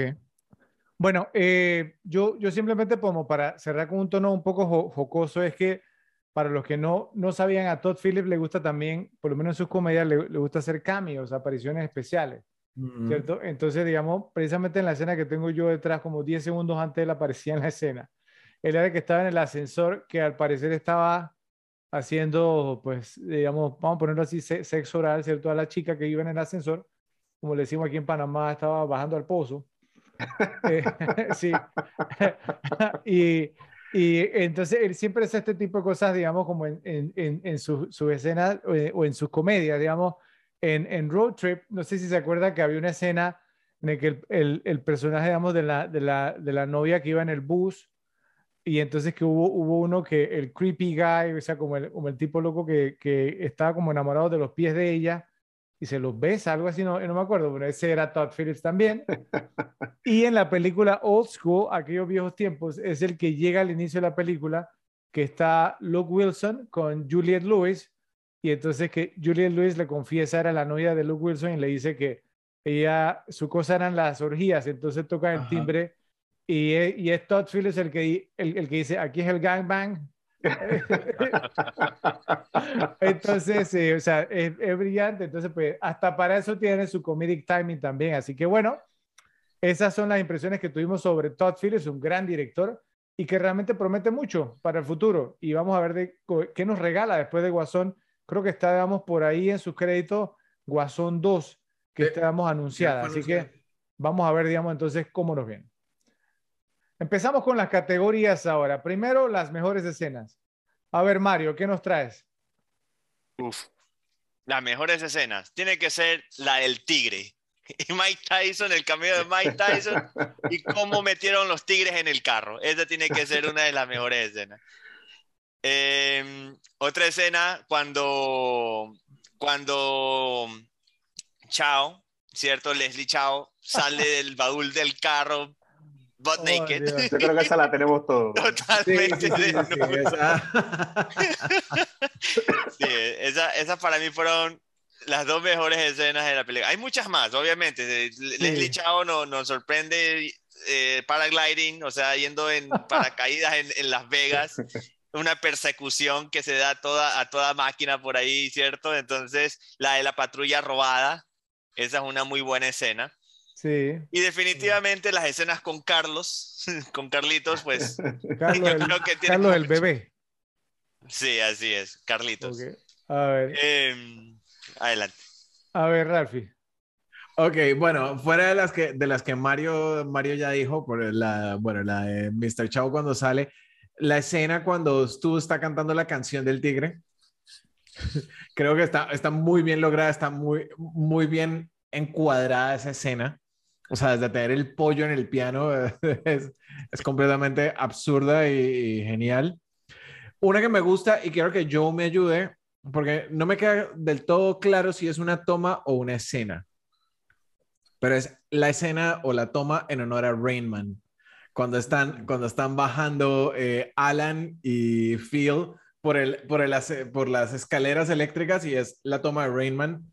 Me encanta, me encanta cómo, cómo fue lograda la, la, escena del desierto cuando hacen el intercambio por, por el dog negro. Creo que está súper, súper, súper bien lograda. Y bueno, los dejo para que sigan ustedes si tengan alguna. Adelante, Joe. Eh, bueno, yo las que tenía como las mejores, obviamente, la de, la de Show saliendo del carro desnudo eh, y que comienza a repartir toletazos a toda esta gente con, con, con, la pata de cabra esa y después saludando esa, me pareció genial. Eh, creo que la que más me gusta, la que más me dio risa, es la de cuando están viendo el, el video en la casa de Tyson de todo, de cómo pasó todo, y, y, y el te orinando la piscina, y el, y el, otro dando la león, toda esa, toda esa, toda esa parte es buenísima. Este, este Phil que no es que es un animal, una bestia tan, tan majestuosa y de repente empieza detrás del tigre y Mike Tyson lo voltea a ver como que dice, estoy enfermo. Y, Alan caminando, caminando perdido buscando la salida en el, en el fondo. E, esa, esa para mí es la mejor. Y la otra también es cuando llegan al hotel y también está Tyson y que le, ahí le meten el, el, el eh, ¿no? el, I can el, feel it coming y le, le dice, oh Lord, ¡pum! ¿Sabes sabe, sabe, sabe que me encanta esa escena particular? Que, que después que, que, que no queda Alan llega, llega, llega este estu y dice, todavía la tiene, todavía la tiene. still got it, y no le importaba para nada. Like. Esa es la que tengo, así que Rafa, a ver qué tiene. Ok, bueno. Ah, no, ya Rafa. Dale, sí, sí, Sí, dale, bueno, eh, eh, ah, bueno, hay muchísimas. ¿no? Voy a tratar de mencionar todas las que tengo, pero, pero, pero bueno, digamos, el, el tema vamos, del, del viaje, digamos, hacia Las Vegas fue genial, ¿cierto? O sea, digamos, eh, eh, to- todo, digamos, ¿no? La, cre- se dieron cuenta, digamos, en el, en el, en el auto, cuando iban en el auto, a bueno, que Alan, ¿cierto? Que no estaba bien de, de la cabeza, cuando llegan a la, la gasolinera y entonces se, se acerca el viejito este y le dice, ¡Uh! tre- no, tremendo carro, le, le dice Alan, y te acerques, sigue caminando, sigue caminando, no voltees, Mires. No me mires tampoco. no me mires, ni me mires. Bueno, no, y cuando llega, llegan al hotel y todo lo que hacemos, no, no, el check-in en el hotel, toda esa Sí, escena, sí, sí, entonces sí. es genial, es genial. No, no voy, digamos, entonces a pisar las categorías, las mejores líneas. Bueno, eh, eh, pensé que iban a mencionar cuando se despiertan, digamos, entonces en la habitación, ¿sí? Y, y hay esa toma que, que, que le hacen, digamos, a Stu, ¿sí? Que está como, está desorientado. No sé cómo la hicieron, sí. Es como Ah, si, ok, como sí, sí. hubiera grabado también, sí, como- Eso, Eso eso, es- lo hacen con un, un arnés que le ponen en la cintura eso es- y, y es un brazo que Eso- sostiene la eso- cámara eso, a eso- eso se llama Snorricam. Si te acuerdas, eso se usó en Requiem for a Dream. Ajá. Hay una parte cuando, cuando sale, eh, creo que es el personaje del Wayans, que es cuando le disparan a- a- al, al mudo, él sale corriendo y sale con esa cámara. Sí. Y también Lock, Stock and Two Smoking Barrels, cuando pierde la plata, él sale también con esa cámara, así también. También, sí. O sea, se llama Snorricam. Es, sí, es como una steady, pero en vez de filmarse delante, te filma. Sí, pero, pero esa escena es genial, o sea, cómo establecen todo, digamos que él está desorientado, luego aparece, digamos, entonces Alan así desnudo, la cintura para abajo, ¿no? que, que, que se cae al lado del piano y después entra al baño y le toma como 10 segundos darse cuenta que es un tigre. entonces, no, entonces, no, y, y no, hay, un- hay una gallina, hay un pollo, yo no Una sé. gallina. Bueno, Y es el tema de o sea, tú Este nunca te subo la procedencia. mientras estás orinando, o sea, que es casi imposible cortarlo. Mire, mire, mire, mire, yo sé que ustedes no se atrevieron a mencionarlo, pero yo sí lo voy a mencionar, el brunch con Carlos el bebé. El tema, el tema, digamos, no de, de, de, Alan, digamos, haciéndole, mire, mire, yo sé que no, se no es políticamente incorrecto y demás, pero eso me toca a mí, o sea, mi, en mi buen humor, cada vez que veo, digamos, a, a Alan haciéndole a, a, a Carlos the baby, no sé, y cómo lo dice, como, oh, oh, oh, no, Carlos, eh, en la mesa no, en la mesa no, patrulla. En la mesa no. Bueno, eh, eh, las, las escenas, digamos, del, del Blackjack también, o sea, son geniales. Esa escena nos dio uno de los mejores memes de la historia, o sea, digamos, con, con Alan, digamos, y el, el cálculo, ¿no? Digamos, con los números y demás. Ese meme muy, muy Que popular. Rafa la menciona mucho. Sí, también, también, o sea, muy, muy, muy bueno. Eh, eh, pero creo, digamos, entonces, o sea, que hay dos, ¿no? O sea, que ustedes no mencionaron tampoco, que creo que son, digamos, este, mis favoritas. Primero, la escena de The Dan Band al final, o sea, The Dan Band es la banda, ¿cierto? Que esa banda salió en, varias películas de, de Todd, Todd Sí. Phillips. Sa- en Old School salen en aquellos viejos tiempos y en esta también. Esa, esa banda a mí me encanta. Eh, o- ojalá, digamos, pues no, hubieran aparecido más o no sé. Pero la escena, vamos, mi favorita creo que es todo lo que pasa, digamos, en la estación de policía. ¿Sí? O sea, cuando, cuando llegan y entonces que está en el teléfono público y entonces mientras que está hablando Phil, se acerca el niño, el gordito, y entonces él acerca a Alan y Alan le patea el teléfono y el gordito lo mira así, ¿no? Y, y en- entonces uno, uno dice, aquí va, va a pasar algo más. Aquí hay después- tema. se lo lleva a la sala de interrogatorio, entonces uno ahí negocia, Phil, digamos, con su labia, y de repente viene el tema, digamos, entonces con el taser, con el taser, y entonces viene y dice, vamos a hacer una demostración, y esto dice que, ¡oh! Ni lo vio venir. Y después viene, entonces, agarran, digamos, entonces, eh, eh, la niña, entonces le da, digamos, entonces a Phil, y le, y le da, digamos, entonces en la parte privada, y la mejor parte, digamos, entonces el niño, no, que se acerca, digamos, entonces, y viene Rob Riggle, que hace el papel de policía, y dice, me gusta la intensidad, ¿sí? Eh, apunta, apunta, ¿será que tiene, pam, in the face, in the face, en la cara, en la cara? No, esa, esa escena es brillante, o sea, es brillante, brillante, brillante esa escena. Esa es mi favorita, no sé, digamos, pues si, si concuerdan, tenemos que elegir una, ¿quieren mencionar usted alguna otra? Pero para mí, la escena, todo lo que pasa en la, en la estación de, de policía es lo mejor. No sé, ¿qué opinan? Ok, yo tengo, tengo otra y es justo la que tengo de, de fondo. Ah, sí. O sea, la, el, todo el discurso de Alan, o sea, no, no, no pisa otra categoría porque realmente es cero citable, pero, pero el discurso, la intensidad y todos así friqueados cuando saca el cuchillo y se corta la mano. dame el cuchillo, dame el cuchillo. Hermano de sangre. buenísima, buenísima. ¿Cuál, cuál otra, Ralphie? No, esa, esas eran las que traía. Considero, o sea, que la, todo lo de la policía es una secuencia muy, muy buena, ¿ok? Pero como escena icónica y, y o sea, considero para mí la, la mejor escena es Leslie Chow saltando del carro y agarrándolos a, a golpes. Total. Ok. ¿Está- ¿Están de acuerdo ustedes también? Sí, de Yo, acuerdo. Ma- Mario, sí. O sea, le- les leo- a, a mí me gustó, miren que me, me encantó, ¿cierto? La- eh, también lo de, lo de Chao, pero me gustó más la segunda escena con él, ¿cierto? Cuando estaba en el desierto haciendo el intercambio, porque me pareció que fue más nasty. Sí, que así que... Y que- y que te Usted sabe a qué me refiero. Adiós. Usted sabe- Usted sabe a qué me refiero. Y Ajá. yo, este, este nasty, este... No, totalmente na- nasty. In Me your encantó, me face. encantó. Yo sé, digamos, que habrá gente que dice, ah, que no sé qué, que el estereotipo, que no es políticamente co- correcto, ¿qué importa? Es muy gracioso, cier- ¿cierto? Se, se- o sea, la, la, la votó totalmente Ken Jeong, digamos, con el, con, el, con el papel. No, está bien, no me molesta en lo más mínimo. A mí simplemente la escena en la estación de policía me encanta y todo lo que hizo Rob Riggle ahí, o sea, me, me pareció fantástico, pero gana.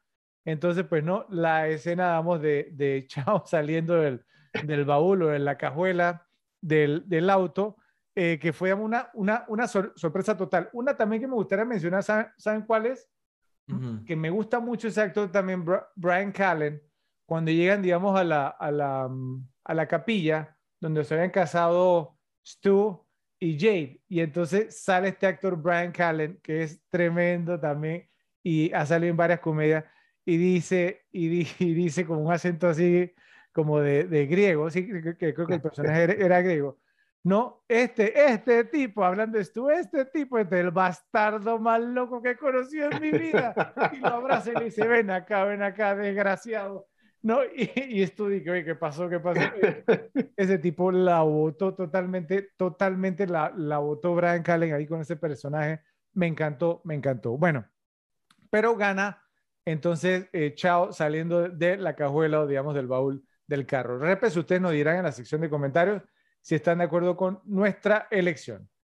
Nos vamos ahora con las líneas de diálogo más citables. Eh, nada más quiero mencionar una, tengo varias, voy a mencionar una, ah, no quiero que me la roben porque esta, Ah, esta línea llevo To- años Todos sabemos cuál es. Adelante. Voy a- ah, sí, Voy ya a- la sabemos. Voy a, la voy Michelle a decir Pfeiffer de una. las líneas de diálogo. voy a, voy a decir una, tengo más, varias y después se las Ujú. paso, ¿ok? Pero Dale. entonces la línea que quiero mencionar es la que dice el eh, Jeffrey Tambor, ¿cierto? Que digamos, entonces Yo- yo la tengo, el, el, el, el, futuro suegro de Doug, cuando le está entregando el auto y le, di, y le dice, tranquilo, tranquilo, lo que pasa en Vegas se queda en Vegas, excepto el herpes, esa porquería se regresa contigo. esa para mí es mi línea favorita de esta pe- película. Yo sé que Alan tiene sus joyas, pero esa línea y el delivery de Jeffrey Tambor la votó totalmente. Entonces, bueno, empecemos contigo, Mario, adelante. Bueno, pues sí, o sea, Jeffrey Tambor tiene algunas frases en esta, ¿no? Al inicio de la película, cuando dice que probablemente está, está recibiendo una danza, un baile, yo no contestaría tampoco. Pero yo creo que me voy con Leslie Chao en esta.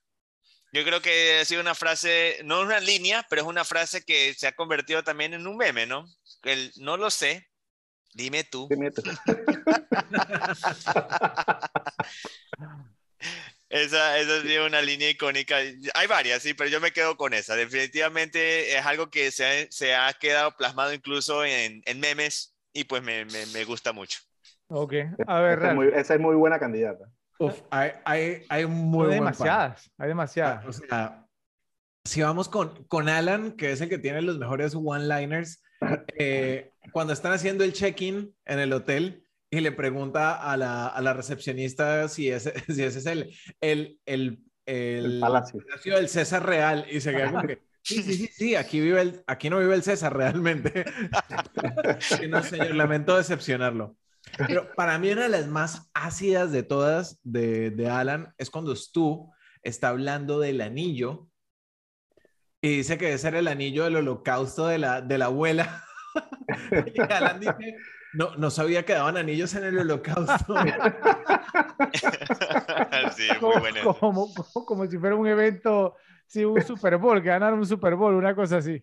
Y que fue, improvis y que fue improvisada. Sí. Y precisamente Stu le dice cuando están regresando al hotel, eh, antes de, de, de encontrarse con Mike Tyson, que está hablando con Alan y le dice, eh, eres demasiado estúpido para insultarte siquiera. Y Alan, ah, sí, muchas gracias. No, buenísimo, buenísimo. Y a ver, bueno, eh, dos más.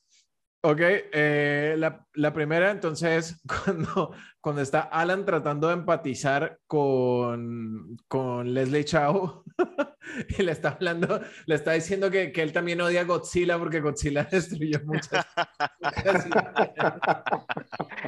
y esta va para Fredo, que tanto le, le gustaban las escenas con Carlos A ver, cuando lo dejan en el carro. Es que no, no, él va a estar bien, le, le, le dejé la ventana un poquito abierta. cuando llegan a la capilla, sí. tengo, tengo un par más, pero háganle. Dale, Joe. Eh, bueno, tengo esta de, ¿no? de Alan con Phil, que le dice, que le dice a Alan, ¿no? Y si Doc está muerto, no puedo permitirme perder a alguien cercano a mí otra vez. Me duele demasiado. Me enojé mucho cuando murió mi abuelo. Y dice, ¿cómo murió?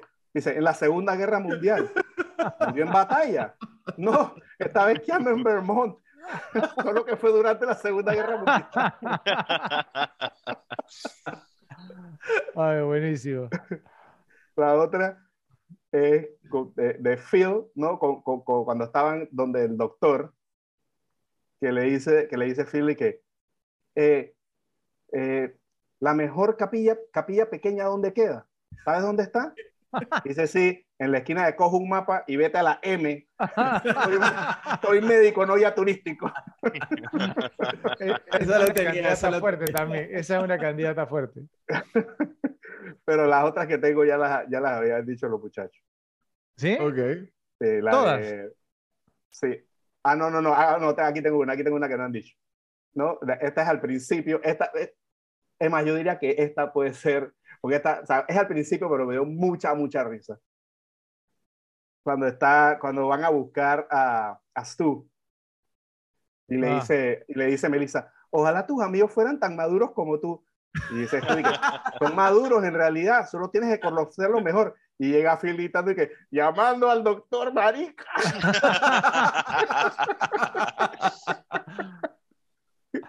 doctor Marica. Y dice, y dice esto que debo irme. Y le dice Melissa, es una buena idea, doctor Marica. Es buenísimo, es buenísimo. Bueno, eh, voy yo entonces. Eh, en, la, en la gasolinera, ¿cierto? Cuando mencioné, digamos, pues no, que este Alan está insultando al, viejito, al anciano, y entonces están adentro, eh, están hablando Phil y Doug, y entonces lle- lle- lle- llega, llega Phil y le pregunta, "Oye, ¿está bien de la cabeza? Y le dice Doug, sí, sí, nada más hay que tratar, digamos, como de, de no darle licor, no sé qué, y dice, y, y dice, Dios, es como un gremlin, viene con sus instrucciones y todo. Ok, luego, luego, digamos, entonces viene, está, eh, eh, eh, eh, está un poco pe- pesada, creo que no voy a leer esta mejor por- porque era como, la, sí, sí, está un poco pesada, sí. En, en otra, eh, una también muy, muy graciosa fue cuando, cuando iban, digamos, camino a Las Vegas, entonces llega Alan y dice, no, que estoy le- leyendo este, este libro, vamos, de cómo contar cartas, entonces llega y le, y le, y le dices tú, eh, contar cartas es ilegal. Y, y viene Alan y dice, Eh, no, no es, no es, ilegal, simplemente es mal visto. Es como masturbarse en un avión y viene Phil, y dice, creo que también masturbarse un avión es ilegal. Y, y, y, llega Alan y, dice, no, no, no. Es simplemente que la gente se volvió muy sensible después del 11 de septiembre. Muchas gracias, Bin Laden. Eh, entonces, y la, y la, y la otra, entonces clásica, clásica, vamos a cuando, cuando, estaban, digamos, creo que era cuando, después que Alan eh, confesó, ¿no? Digamos, y dijo que los había drogado con el Jägermeister, y entonces llega y les dice, y les dice, eh, Stu, y le dice, aquí algo que le, quiero, que le quiero recordar a los dos. Nuestro mejor amigo Doc probablemente está boca abajo en una zanja y, algún adicto a, la metanfetamina se, le, está tirando su, cadáver en este momento. Entonces, no, no, bueno, y, la otra, bueno, la voy a decir, pero, pero bueno, eh, eh, digamos, entonces cuando, cuando están hablando, digamos, de la, de la novia de Stu, y entonces llega y pues el chiste recurrente era que ella se había acostado vemos, con un bartender o con un mesero, ¿cierto? Con un, un bus boy, ¿cierto? En un crucero. Y entonces llega y entonces le están cayendo encima esto y viene, y viene esto y dice, y, y, deben saber ustedes que ya él ni siquiera se vino, digamos, dentro de ella. y, viene, y, viene, y, viene, y viene Phil y le, y le dice, ¿tú le creíste eso? Y dice, sí lo creo porque ella le da asco el semen. Sí, eso estaba pasada, pero fue buena. Ay, Dios mío, esta, línea, esta película está llena de líneas, pero si tenemos que escoger una nada más, ¿por cuál nos vamos o creen que es imposible acordar, acordar en una? Está complicado. creo que eh. está difícil, pero me iría con lo que pasa en Las Vegas se queda en Las Vegas. La que pues. dije al principio, yo creo que esa es la mejor línea de la película. Sí, a ver, yo eh, o Mario, a ver, ¿no, ¿nos apoyan ahí o qué? Yo te puedo apoyar porque también la tenía. Sí, de hecho, de hecho, pues esa fue la que marcó toda la película realmente. Sí, totalmente, totalmente. Así que bueno, la mejor línea, digamos, entonces, en qué pasó ayer es lo que pasa en Vegas se queda en Vegas, excepto el herpes, esa porquería se regresa contigo. Así que, repes, si ustedes están de acuerdo, por favor nos dicen, si no, nos escriben en la sección de comentarios y nos dicen cuál es la mejor línea de, diálogo de la película. Nos toca hablar ahora sobre qué ha envejecido bien y qué ha envejecido mal. Entonces vamos a darle la oportunidad a Ralphie de que inicie. Adelante. Bueno, es, es, es un tema complicado porque hay muchas cosas que supuestamente han envejecido mal que son una comedia. Entonces yo, yo no las pondría como que envejecieron mal. O sea, la gente se volvió más sensible, no, no envejecieron mal. ¿Ok? En general creo que la, la, comedia envejeció muy bien el tema de los amigos yéndose en un road trip o yéndose en un viaje de amigos, una despedida de solteros. Eso pasa, pasó y seguirá pasando. Envejeció muy bien. Decisiones estúpidas. Eh, eh, fueled by alcohol. Decisiones estúpidas gracias al, al, consumo de licor siempre van a pasar. Eso envejeció bien, será vigente y, y sigue siendo, siendo vigente. La verdad, la verdad, yo no tengo nada que haya envejecido realmente mal de la, tengo un par. De, la, de la película. Creo que es un tema más de, o sea, la gente ya no acepta ese tipo de cosas, pero no necesariamente envejecieron mal. Mm. Adelante, yo. Eh, sí, concuerdo con Rafa, lo que envejeció bien precisamente era el tema de despedida de soltero en Las Vegas. Eso no puede envejecer mal nunca. Eso va a envejecer bien por años de años de años. Eh, tengo que envejeció mal. Esta película es del 2009 y yo creo que ya en el 2009 era poco usual. Me extraña que lo hayan sacado, pero me parece que ya en el 2009 era poco usual. Obviamente ya eso es totalmente obsoleto. Son los pagers, los beepers que le llaman aquí. Sí. Eso es algo que pero, era chiste, yo. es que era, parte del chiste. Claro, no, pero, pero, que, estaba como tan desconectado de la realidad. Ajá, Alan hablaba de, que, de, negocios. Pero, pero ha envejecido mal porque alguien que tiene, qué sé yo, 10, 12, 13 años no tiene idea de lo que es eso, ¿entiendes? Entonces, eso ya ha envejecido mal, porque es algo que ya está obsoleto. Eh, y otra cosa que tengo que envejeció mal, uff. Cuando se despierta el tigre en el carro. Ah, el CGI. Eso, no, eso parece un pelo, parece cuando en los tres chiflados se disfrazaba alguien de, gorila. parecía alguien disfrazado de tigre. O sea, es que, o sea, eh, yo no sé si era CGI, a mí, a mí me pareció un muñecón. O sea, yo, no, yo jamás lo hice CGI, pero se veía terrible. Entonces, abre los ojos, todo, o sea, es que parecía un muñeco. abre los ojos súper irreal. Entonces, eso, eso, ese, ese tigre, totalmente. Me reí de lo, de lo, de lo gallo ese de ellos. Ok. Esas son, las, esas son las cosas que tengo. Ok. Mario. Bueno, pues yo eh, estaba justo con Ralphie en esta. O sea, son más cosas que ya no se aceptan hoy en día de lo que realmente la película envejeció.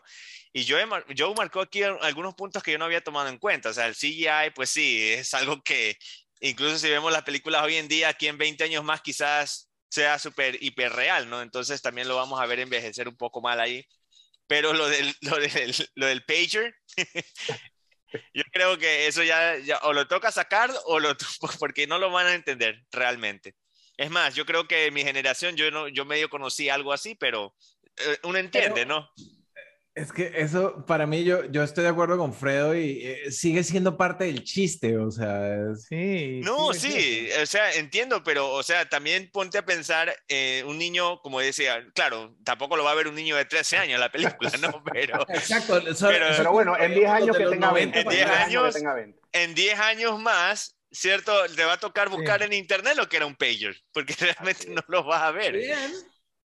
Entonces, sí, o sea, yo sé que es parte del chiste, pero sí, yo creo que la película tiene muy pocas cosas que van a envejecer mal realmente. Son contadas con las manos, sí, pero por lo general sí es una buena película que, que yo creo que va, va, va a trascender porque el tema de la despedida de soltero, las locuras y las ganas de ir a conocer Vegas, oigan, están ahí presentes toda la vida. Sí, sí. Bueno, eh, yo, digamos, en cuanto a lo que envejeció bien, la banda sonora, ¿cierto? O sea, tiene muy buenas canciones también, eh, incluyendo, pues, ¿no? La, la, el final, o sea, ¿no? Eh, muy, muy, muy bien utilizada. Algo que envejeció bien también fue cómo mantuvieron al personaje de Alan como una persona socialmente inepta en todo momento. Incluso, no sé si se dieron cuenta, la escena cuando iban en el auto, después que ganaron, digamos, jugando, jugando Blackjack, entonces que Phil estaba todo emocionado y dijo, no, y, y, y, llega y le dice, Alan, Alan, you are the man, o sea, tú eres el hombre. Y entonces Alan le dice, y tú también, Phil. tú también, Phil. O sea, no, él no sabía cómo reaccionar o cómo, digamos, entonces actuar socialmente. Entonces, aún en una escena como esa, lo, lo mantuvieron muy, muy bien. Eh, lo que mencioné, digamos, de Dan Band, o sea, la banda, digamos, también, o sea, no al final, esta o sea, me encanta, me encanta esa banda, o sea, totalmente, y me hubiera gustado, pues, como ver un poquito más. Me hubiera gustado verlo en el, eh, en el, en el medio tiempo del Super Bowl, con eso les digo todo. o que eh, eh, Rachel Harris, como la novia del, del infierno, la, la, novia de Stu, también es un personaje que habrá personas que no les gusta, pero yo pienso que lo que hicieron fue a propósito como juntar todos los defectos que puede tener una novia y lo pusieron en una sola persona y toma. y, le, ¿no? y la convirtieron como en la novia del infierno. ¿okay? Eh, las dos canciones que, que, crearon tanto eh, Ed Helms como Zach G son dos canciones de ellos. La canción, digamos, de Doug, eh, digamos, ¿no? Mientras que esperaban que se durmiera el tigre. Y la canción, digamos, ¿no? De, de Zach G también de que, de que we're the three best friends anybody could have. esa, esa, esa también la crearon ellos, también envejeció muy, muy bien. Eh, y otra cosa que también ha, envejecido muy bien ha sido la duración, Ralphie, de la película. Creo que tú deberías apreciarlo porque no es larga, no tiene escenas desperdiciadas. Y la secuencia final con los créditos, digamos, o sea, ¿no? mostrando a Carrot Top, a Wayne Newton y todo lo que pasó la, la noche anterior. Eso, digamos, ha envejecido muy, pero muy, muy bien. Yo me acuerdo cuando esa escena salió, yo estaba en el cine y era la gente, pero, o sea, es difícil a veces terminar una comedia, si, y yo, me acuerdo en el cine clarito, pero claramente, que la gente estaba satisfecha con la comedia, nos habíamos reído de a más no poder, y entonces, eh, o sea, ¿no? terminó, eh, supuestamente, digamos, entonces, pues como pensamos que iba a quedar la película, todo el mundo estaba satisfecho, y de repente salen esta escena, digamos, entonces ellos con Carrot Top, eh, estuvo, jalándose el diente, está en el, en el, en el strip club, todo el tema, digamos, entonces eh, eh, con Wayne Newton en la fuente y después entonces el, Alan, digamos, con el, el BJ con la viejita. y toda esta cosa, un, un, tema, digamos, era, era como, a mí casi me da algo cuando yo vi esa, esa escena en el cine, dije, no puede ser, fue genial, genial, genial, y yo pienso que envejeció muy, muy bien. Habrá algunos que podrían argumentar que no envejeció muy bien porque ya después que sabes que viene, ¿cierto? Entonces te explican como la cosa al final, pero haberla visto en el cine y sin saber lo que venía es una experiencia, que realmente, o sea, bueno. Y en cuanto a lo que envejeció mal, dos cosas nada más. Las secuelas, que, o sea, la verdad, la verdad, que ojalá no las hubieran hecho. La dos tiene sus momentos y eso por la tres la hicieron por dinero. Y, la dos también. Eh, y Mike Tyson gordo, ¿cierto? O sea, con su panza ahí, eh, no sé si, o sea, hoy en día está, digamos, en, mucho mejor condición física y me gustaría, pues, no sé si pudiesen como utilizar la tecnología y borrarle la panza ahí, no sé, pero, o sea, no, eh, no sé, Mike Tyson, digamos, uno de mis boxeadores favoritos de todos los tiempos y no me gustó verlo así, pero bueno, ¿qué vamos a hacer? ¿Algo más que tienen ustedes? ¿No? Bueno, repes, entonces ustedes nos escribirán en la sección de comentarios si le estuvieron de acuerdo con las cosas que dijimos o si, nos, si se nos quedó algo por fuera. Hacemos la transición a qué tal este otro casting. Entonces, tienes la palabra Joe, ahora tú para empezar. Adelante. Eh, ok, voy a decir lo que tengo para Alan y tengo unos más, pero para que los otros los digan. Voy a comenzar con Alan. Eh, para Alan fueron considerados Jack Black, sí. Jonah Hill. Este está medio raro. Jake Gyllenhaal. Ajá. sí. Y Thomas Hayden Church. Obviamente, Jonah Hill, súper que lo veo. Y Thomas Hayden Church hubiera estado interesante, no sé por qué me viene eso. A mí también me, me agrada mucho ese actor, ¿sabes? Sí. Y, el, y, el, y el tema de, de Joe, Joe, Jonah Hill es porque el personaje inicialmente fue escrito pensando en un hermano menor de la novia, ¿cierto? Y luego, digamos, después decidieron cambiar y poner un hermano mayor y Thomas Hayden Church iba a ser. Y cambiaron al final, digamos, por Zach G. ¿Qué más tiene Joe? Eh, bueno, tengo para Phil. Eh, fueron considerados Paul Rudd. Que dijo que no. Josh Lucas. él, tuvo pero una época y después se perdió, se quemó totalmente Josh Lucas. Eh, Vince Vaughn, que si en antes lo dije que si, si hubiera salido Vince Vaughn en esta película, hubiera sido un fracaso. No. No. Ah. Josh Harnett. No lo veo. Y Ethan Embry. Ethan Embry tampoco. Pues, ¿eh? tenía yo. Tiene, cara de nice guy, muy, muy, muy, muy agradable. Paul Rudd y Josh Harnett hubieran estado muy interesantes en ese papel. A mí me hubiera gustado Vince Vaughn porque le hace muy bien ese papel. El tema, el tema es que Vince Vaughn puede ser un tipo desagradable, Paul Rudd no. Paul Rudd le pasa lo mismo que a Tom Hanks. No pueden con la cara de buena gente. Entonces a Paul Rudd no le vería ahí, a Vince Vaughn sí. A menos que hubiese sido el, el, Paul Rudd de Anchorman. Y Josh Harnett. puede ser, puede ser. Y Josh Harnett sí. Se me, había pasado, se me había pasado el de Anchorman, tienes razón. Josh Harnett sí hubiera quedado en ese papel. Sí. Eh. Ok, ¿qué más tienes? Eh, ya voy a pasar, o si no, los dejo a ustedes. Ok. A ver, a ver, Mario. Pues sobre esto no, no ya no creo que lo mencionó Joe todos los, los otros sí, sí, Bueno. Yo tengo una ahí. a ver. a ver. Para, para Jade eh, tuvieron a Lindsay Lohan.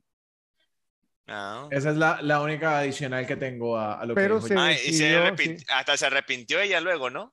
No, yo no, tengo no. Más, yo, yo, tengo más para ese papel. Dijo, dijo, que era muy joven, era muy joven. Mm. ¿Cómo que qué yo? Tengo, tengo más para ese papel.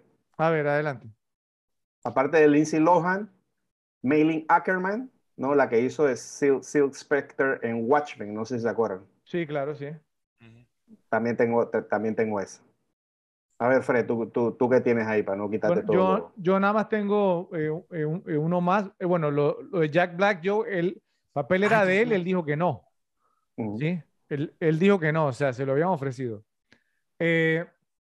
para el papel de Stu, Jeremy Piven. Sí, se, se, lo, se, lo, ofrecieron y dijo que no. Estaba, digamos, en medio de su buena racha en Entourage y no lo quiso hacer. ¿Se, se lo hubieran imaginado el papel de, de Stu a Jeremy Piven? No sé, no, no lo veo ta- tan vanilla. ¿no? No, a lo mejor lo hubiera hecho. Él, él- él- él salió en, en Old School, en aquellos viejos tiempos, hacer el papel también de, del director, eh, el decano de la universidad, y, y lo hizo muy bien, y lo hizo muy bien. Fue, el- fue el villano de la película también en esa. Eh, les quería preguntar algo, nada más, digamos, o sea, ¿ustedes se imaginan, digamos, ¿no? Pensando en el, en el papel de Phil, por- por- por- porque hablamos de Bra- Bradley Cooper, estamos hablando de 2009, ¿no? ¿Se hubieran imaginado, no sé, a un Matt Damon haciendo ese papel? Sí, Matt Damon lo hubiera, lo, lo hubiera podido hacer. El de Stu. El, no, no, el, No, el no, de Phil. el de el de Phil, Phil. Ah, el de Phil. de Bradley Sí, Cooper. Sí. Sí, total. Mario, ¿te, No sé. te lo imaginas a Matt. Damon? O sea, No, no me lo imagino a Matt Damon ahí. yo, yo sí me lo imagino. Él, ha, sí él ha imagino. hecho un par de actuaciones así. Es más, yo y le hubiera prefiero. quedado muy, muy bien. Yo hubiera dicho Jason Big en ese papel también. No, en el de No, Bradley no, no, Cooper, Jason no. Big.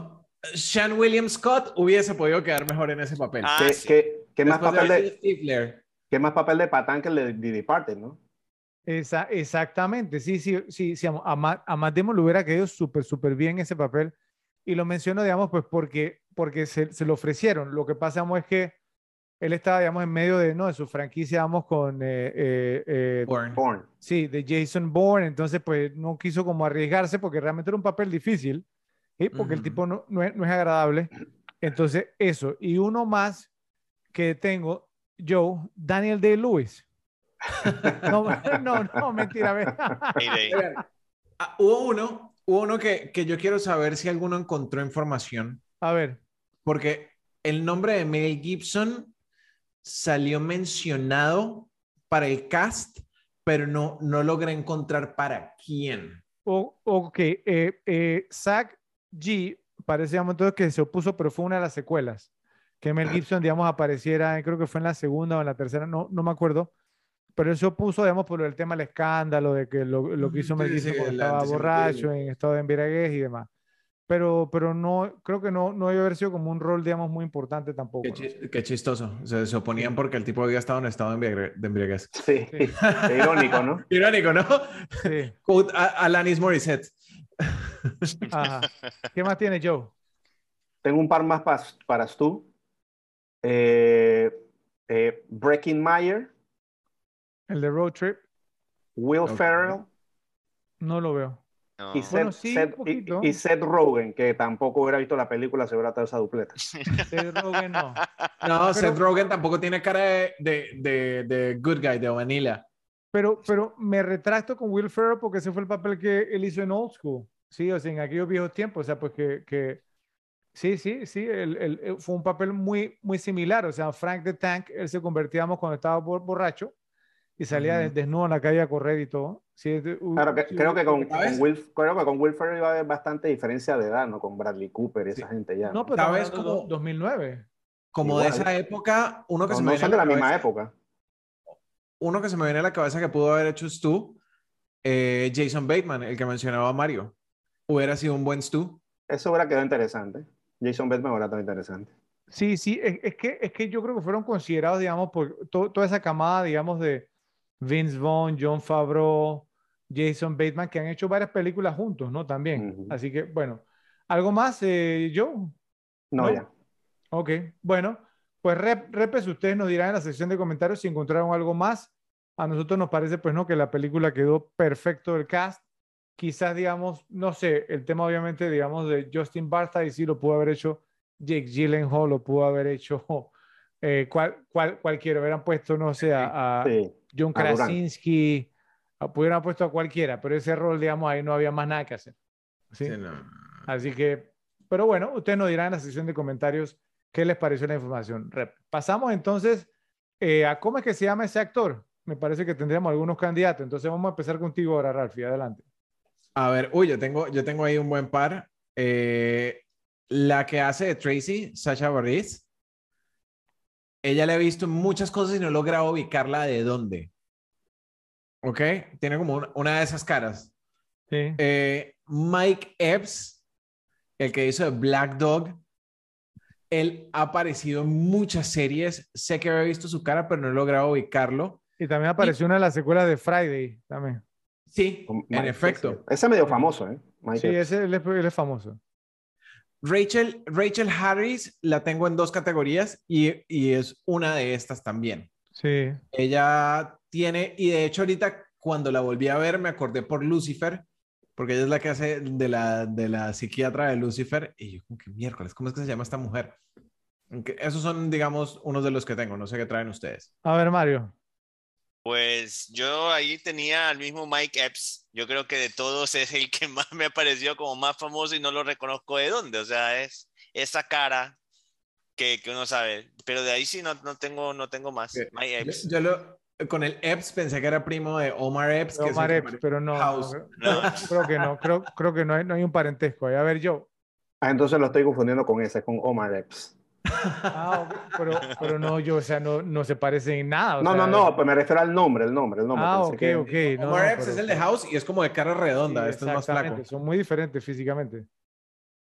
Eh, yo tengo una que, o sea, fue, fue la, que, la que vi, como he visto tantas veces esa película, vi y la reconocí de una vez, y no tengo idea cómo se llama, es eh, Cleo King, que hace del oficial Garden, una de la, uno de los dos policías que era la mujer.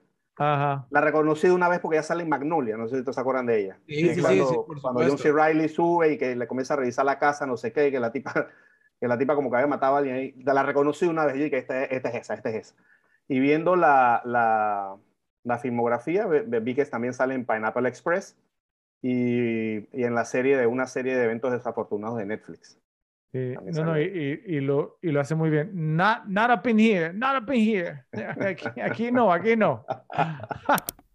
¿Qué, qué más tiene yo? Esa es la que tenía porque fue la que reconocí una vez y la reconocí por Magnolia, obviamente, porque la he visto mil veces. O, ok, digamos. Bueno, el, el- el que tengo yo es uno, digamos, porque me gustaría pre- premiar a este actor porque me gusta mucho el actor. Incluso lo, lo tengo en la categoría, una categoría que viene más adelante como robacenas, pero, mm, o sea, no creo que gane y me gustaría que lo premiáramos. Y es Brian Callen, el que hace el papel de Eddie en la capilla, ¿cierto? Porque realmente es muy gracioso. Muy bueno, Cier- sí. cierto, Y es muy digamos, reconocido también, Ha salido en varias comedias. de la Eh, cara. Exacto, la cara, pero el nombre Brian Callen, digamos, o sea, pues simplemente me gusta mucho como actor ese actor. Sí, o sea, también concuerdo con algunos de los que dijeron ustedes, pero me gustaría darle algo porque realmente es un, es un actor muy gracioso, me hizo reír mucho en esa escena y también él salió, digamos, también en, otra, que en Old School, él también salió con el mismo acento, muy, muy bueno. Entonces, ese es mi candidato. No sé, pues, si me apoyan ahí con e- esta moción. ¿Qué dicen? ¿Agree eh, to disagree? ¿Está, ¿está encendido el micrófono? Estoy, sí, estoy, estoy ahí, estoy, ah, estoy, Pero, pero, pero son tres, Pensándolo, o sea, pero no, sí, no puede es estar un- pensando los tres a la vez. O sea, yo a él lo sí. recuerdo mucho, yo a él lo recuerdo mucho a How I Met Your Mother, que era el que le También. robaba a la novia a Barney. Exactamente, sí. Eh, no, no, y- Bueno, te, te la doy por How I Met Your Mother, ahí te la di, Bien, muchas gracias. A ver, porque fue previa a The Hangover. yo y Mario. Sí, yo creo que Se no lo- tengo ahí otros argumentos, sí. Ah, bueno, qué bien. Entonces, se bien, lo bien, damos bien. para que se lleve el premio. Gracias por, por el apoyo para, Brian Callen. Muy bien, muy, muy bien, muy, muy bien, porque realmente me parece que uno de estos actores, digamos, que son muy graciosos, él es comediante también, y que yo pensé que le íbamos también a surgir, digamos, en- en esa época, pero simplemente nunca se le presentó como el rol adecuado, ¿sí? Entonces, todavía, digamos, es comediante, sí, pues, o sea, ¿no? Sigue actuando, digamos, y sale, digamos, en papeles similares, pero me parece muy, muy bien, así que entonces... Brian Callen resulta ser el ganador de cómo es que se llama ese actor. Siempre hay uno, entonces vamos a ver quién fue el mal actor. Como esta es, digamos, obviamente, pues no la categoría, eh, digamos, favorita de, de, de Joe, usualmente le damos el ok para que él inicie, pero vamos a empezar con Mario porque las últimas dos categorías, él dice, me quitaron mi, mi, mi candidato, así que le vamos a dar, digamos, entonces la opción a Mario para que empiece. Adelante, Mario. Listo. Bueno, miren, o sea, en esta, en esta parte, pues, yo creo que la, la persona que sobreactuó, y, y- y es interesante porque Fred lo mencionó antes, o sea, como que fue a propósito, el hecho de poner todo lo negativo en una mala novia. Ya sabemos de quién se trata, ¿cierto? Sí, La novia del Ra- Rachel infierno. Harris. Sí, de hecho ella lo, lo hizo bien porque ese fue, si fue el propósito, lo hizo bien, pero al mismo tiempo se vio muy, no sé, muy, muy, mal mean, actuado. muy, muy muy cruel, demasiado cruel. O sea, no le dio esa sensación como natural, ¿cierto? Como he visto, he visto personajes así en la vida real muy, muy naturales, pero en este caso sí fue muy sobreactuado. orgánica. Fue muy, muy sobreactuado el tema ahí. Buena candidata, buena candidata. Vamos a ver qué nos trae Ralphie. Ok, mira que a mí Rachel Harris no me, no me hizo ruido. A mí tampoco. O sea, creo que, creo que la forma en que llevó el papel era parte de cómo lo debía llevar. Yo sé que me van a caer por este, segurísimo, tanto ustedes como los repes, pero Mike Tyson. Sea, Mike Tyson. Pero no es actor. No, no es man. mal Pero candidato. siendo no es actor, mal es- candidato. no es, no es mal candidato, es actor- cierto, pero él no es actor. A mí, bueno, pero. Pero, pero es el mal actor. actuó mal. Sí. O sea, cuando me da mucha risa porque algo. Listo, sí, sí, él no es actor, pero la parte que está imitando los tambores cuando está. O sea, tiene el ritmo de una papa ese man. Y, y es completamente eh, sordo a- a- al, al tono. yo, no sé si yo, yo creo que le pusieron el audio como a destiempo, ¿sabes? Puede haber sido. No sé si lo hizo a propósito, pero, o sea, para mí, para mí Mike Tyson fue la, la actuación que me hizo ruido completamente en la, en la película. Ok, Y por, por lo que veo, digamos que yo te estuve apoyando, creo que él tiene el mismo. No. Ah, ¿no? No, pero- otro. No, pero no, yo, no, eh. no, no, que pero, sí. no, no, pero comprendo lo que quiere decir Rafa, obviamente, sí. Sí, o sea, si sí, me sí, pongo a ver, no, sí. Pero también estoy de acuerdo contigo, Fred, de que, de que no es actor uno y dos, algo que vamos a decir más adelante, que puede ser también una explicación de eso. Luego eso está para más adelante. Sí. Pueden nominar al Eh, tigre. Eh, yo tengo, o sea, si hay alguien que me hizo ruido en esta película, los si acaso cinco minutos que puede haber salido, es Mike Epps como Dog el Negro. ¿En serio? Total, total, total, total, total, total. Está cero, cero rango, actuaciones casi al nivel de las de Tyson.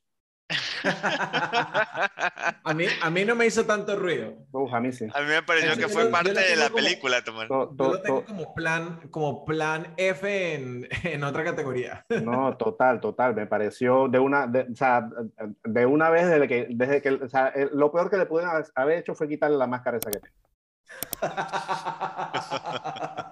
Ok, bueno. eh, en mi caso, digamos, o sea, pues yo le soy sincero, esta es la primera vez así como que eh, en, en, en un episodio no, no puedo encontrar, digamos, como a uno, obviamente, digamos, yo sé que me van a decir que Mike Tyson y demás, pero, Ajá.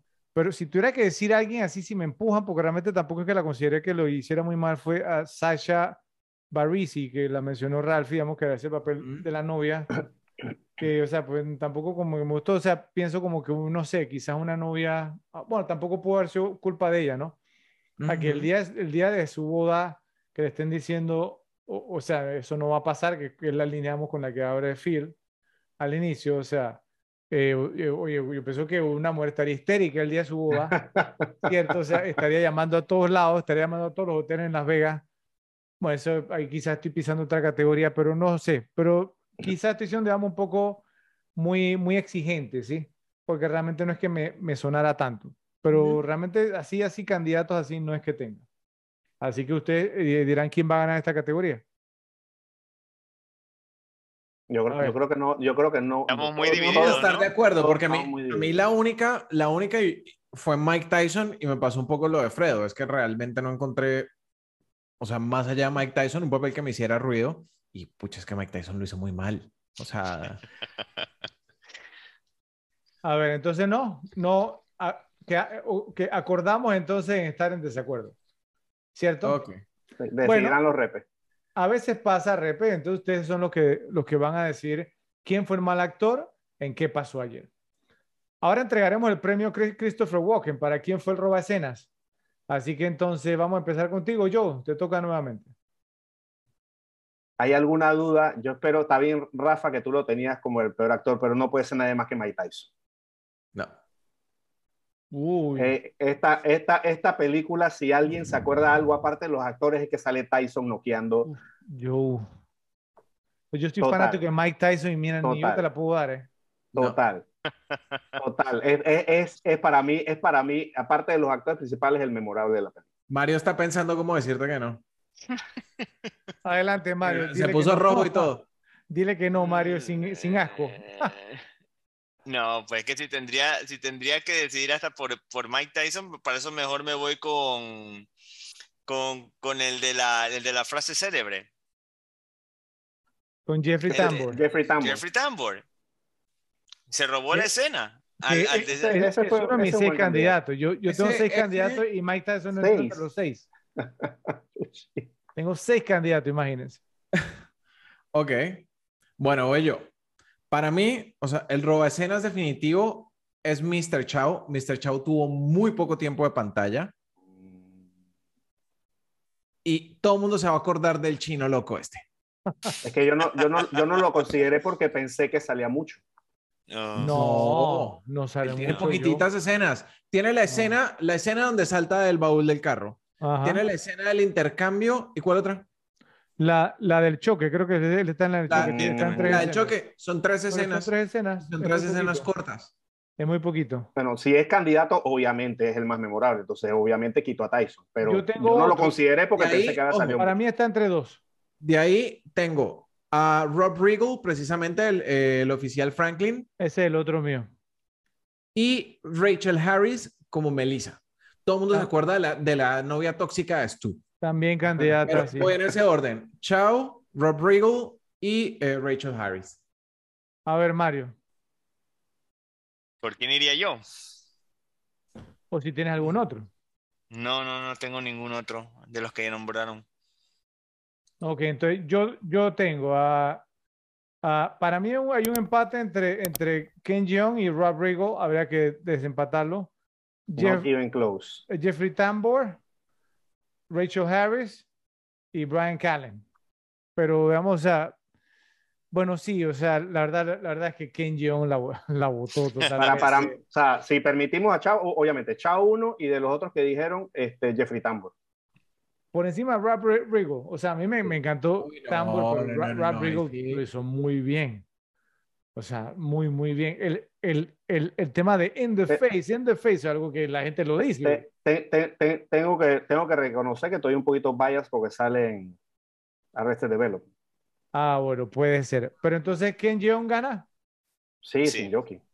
Bueno, perfecto. Entonces, Ken Jeong, en el papel de Leslie Chow, gana eh, el premio a Christopher Walken como el robaescenas de The Hangover.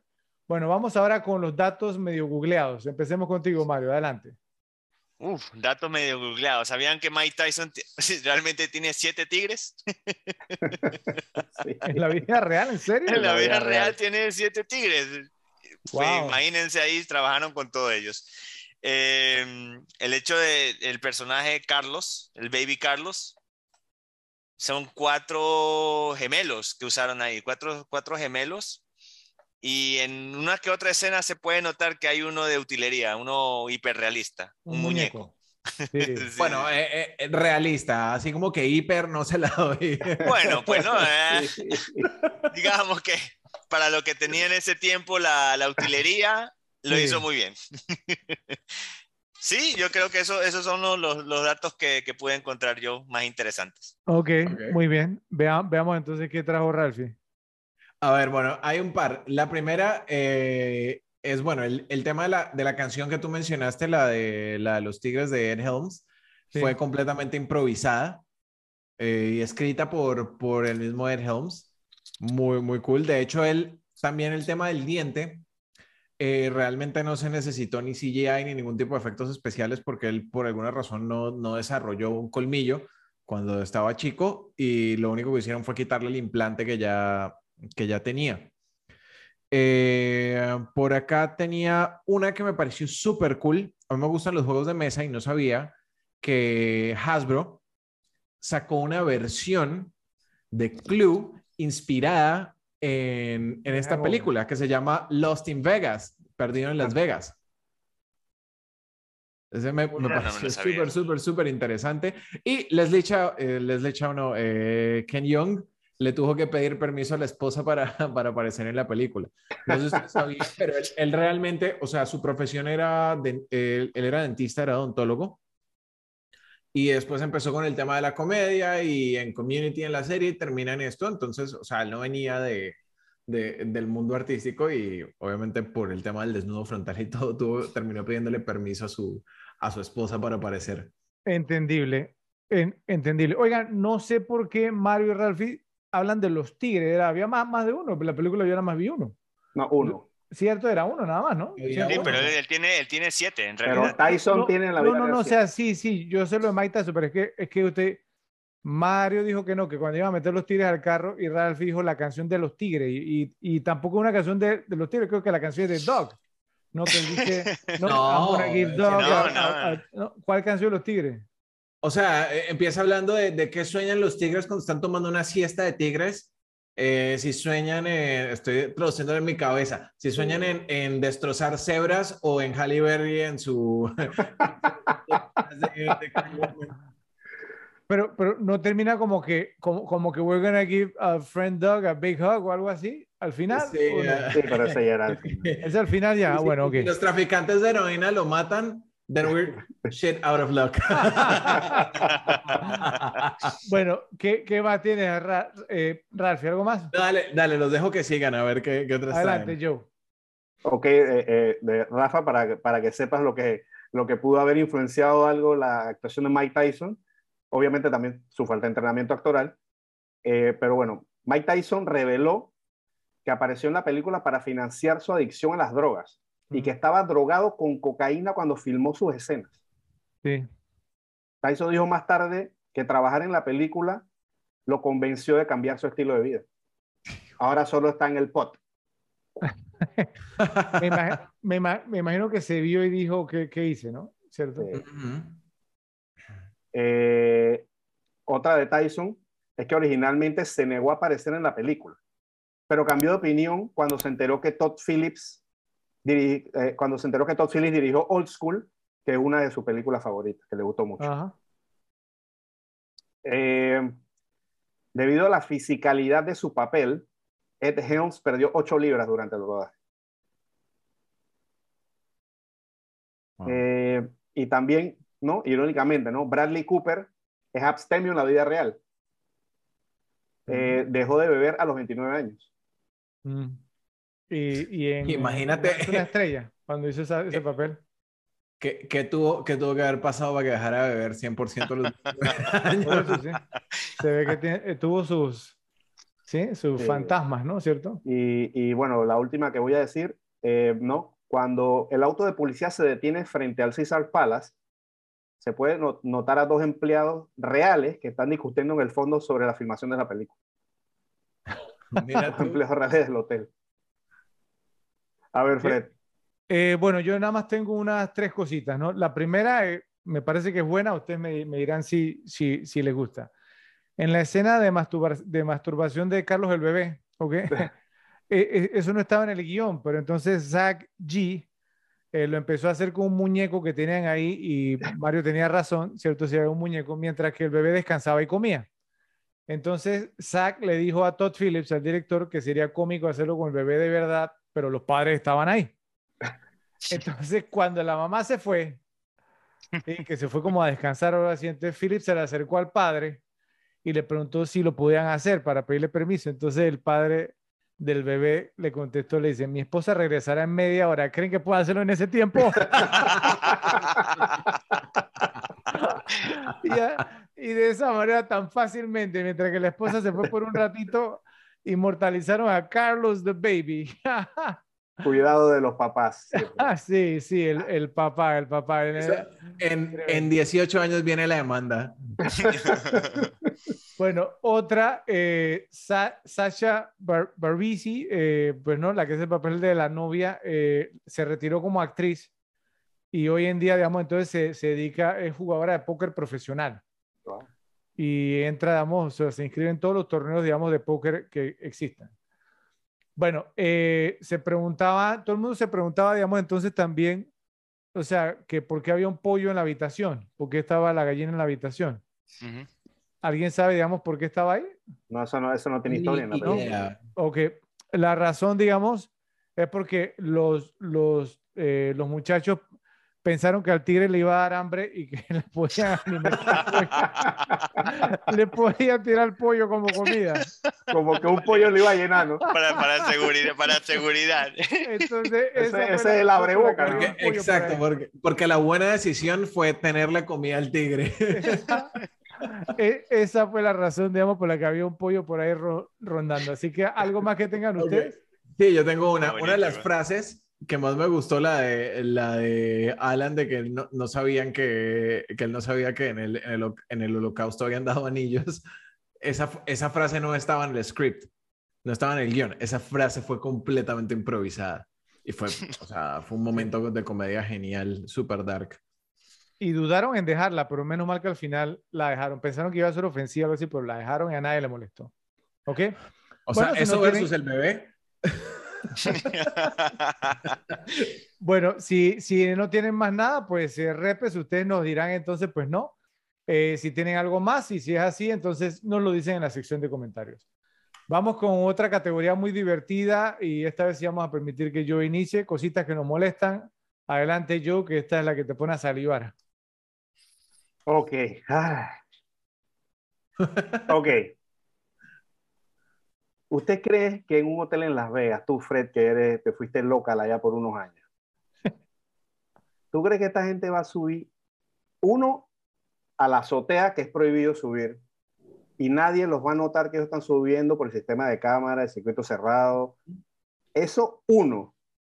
Y dos, ¿cómo rayos subiste un tigre a un hotel? Esa es la gran. por el elevador, por, por los pasillos y que lo pudiste estar tan tranquilo. Esa es la grande.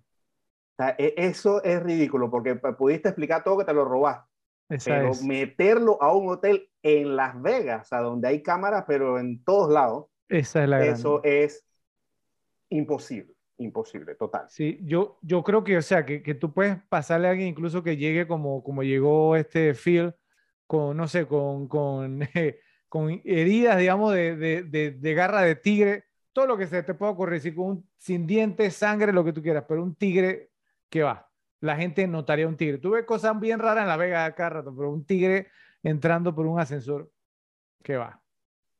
Eh, tengo un par más. Uno, ¿creen que es posible?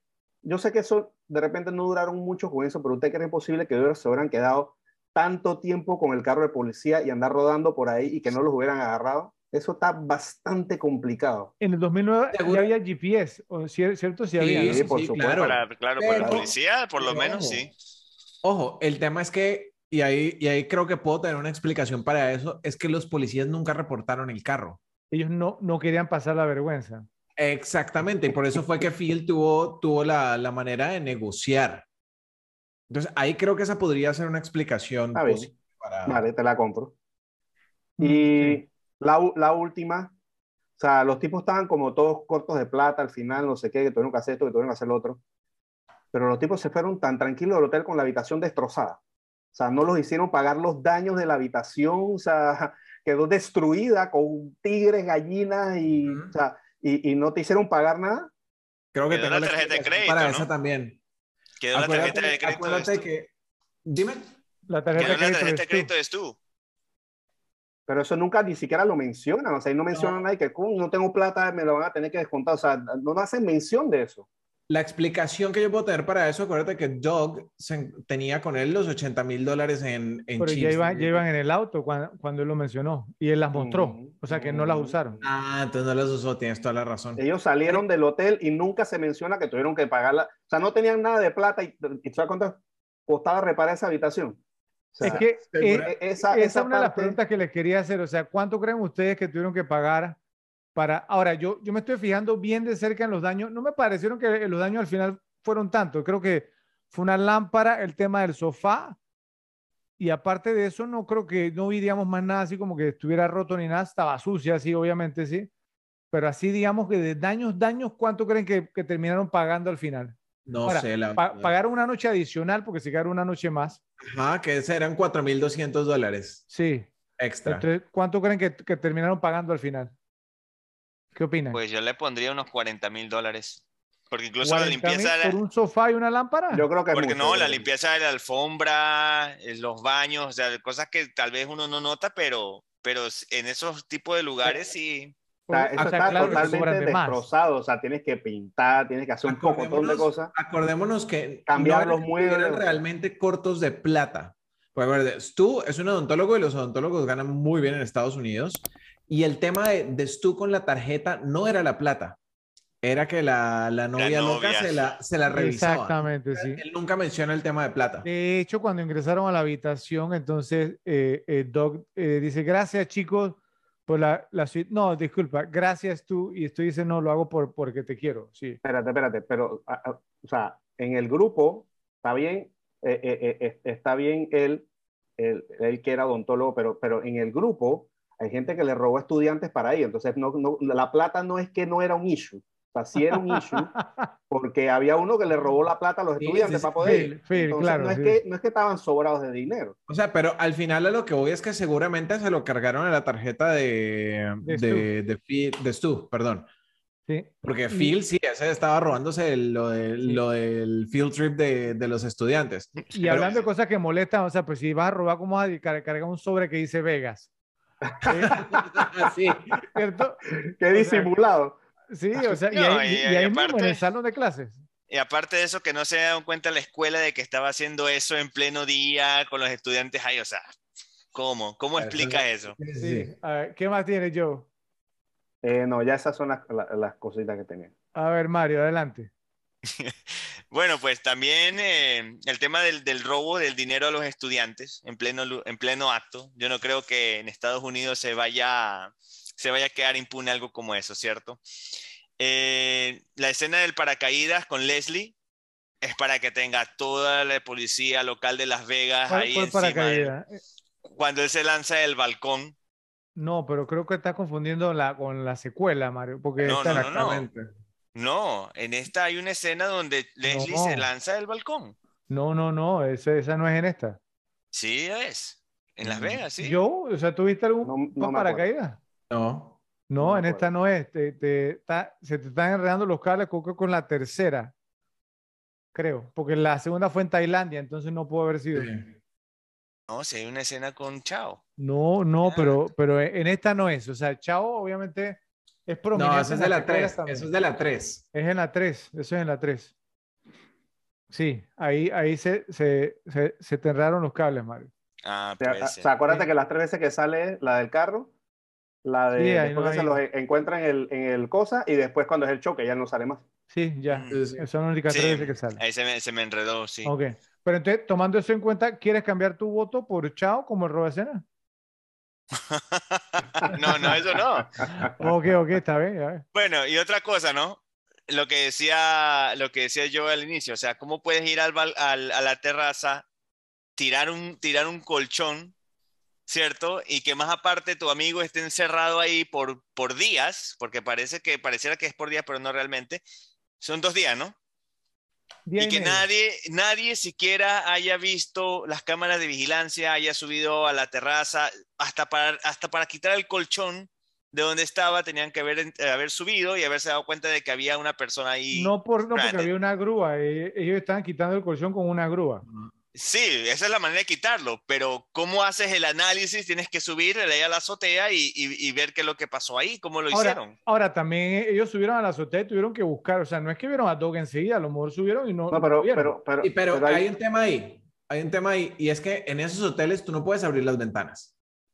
Ajá, ellos lo mencionan en la para tirar un colchón, un colchón king size, lo tuvieron que haber subido al, al a la eh, para tirarlo. Y en un hotel en ese tamaño, otra cosa que no se dieron cuenta en un hotel de ese tamaño, donde, donde el tema del mantenimiento es, es clave, donde tienes todos los tanques de agua en pleno desierto, o sea, tú me vas a decir que en día y medio nadie sube a la azotea a hacer una inspección. No, y, no solo eso, Rafa, sino que, corríame si me equivoco, pero Doc, eh, desde que se drogaron hasta que lo encontraron, en algún momento tuvo que estar despierto, ¿no? ¿Ok? Sí, ¿no? Entonces, oye, él no pudo pararse ahí, hacerle una señal a alguien, me estoy muriendo de insolación, lo que sea, ey, ayuda, ayuda, o sea, se, la, se va a morir de insolación y de hambre, o sea, no le iba a hacer, o sea, no iba a hacer una seña SOS. Eso es como absurdo. Bueno, ¿qué, ¿qué más, Mario? Eso es todo lo que tengo. A ver, Ralfi. Eh, yo traía el tema, el tema de la azotea y, y era esto de, o sea, cómo, cómo pasas un colchón, un, un king size por todos los pasillos, lo subes por las escalerillas de la azotea para tirarlo. ¿Ok? No es que estuvieras tirando una bolsa de agua, no, no, es un colchón king size que lo cargan dos personas sobrias. Imagínate, borrachos tienen que ser los cuatro. ¿Ok? El tema de cómo pasas un tigre por el lobby de un hotel. O sea, no, no, no tiene el menor No hay manera, no hay manera de hacerlo, ¿no? Del mundo. Sí, sí, eran esa, ese par de cositas. Bueno, eh, yo, yo nomás tengo un par más, digamos, eh, creo, digamos, obviamente, pues no, que aquí todos somos experimentados, vamos asistiendo a bodas y estas cosas, ¿no? Sí. ¿No hubo cena de ensayo para la boda? Siempre una cena de ensayo antes de la boda, ¿no? ¿Cierto? Sí. Nadie la menciona. Debería- de- tradicionalmente tienen una la noche, la noche anterior. Por eso nadie la menciona en la película.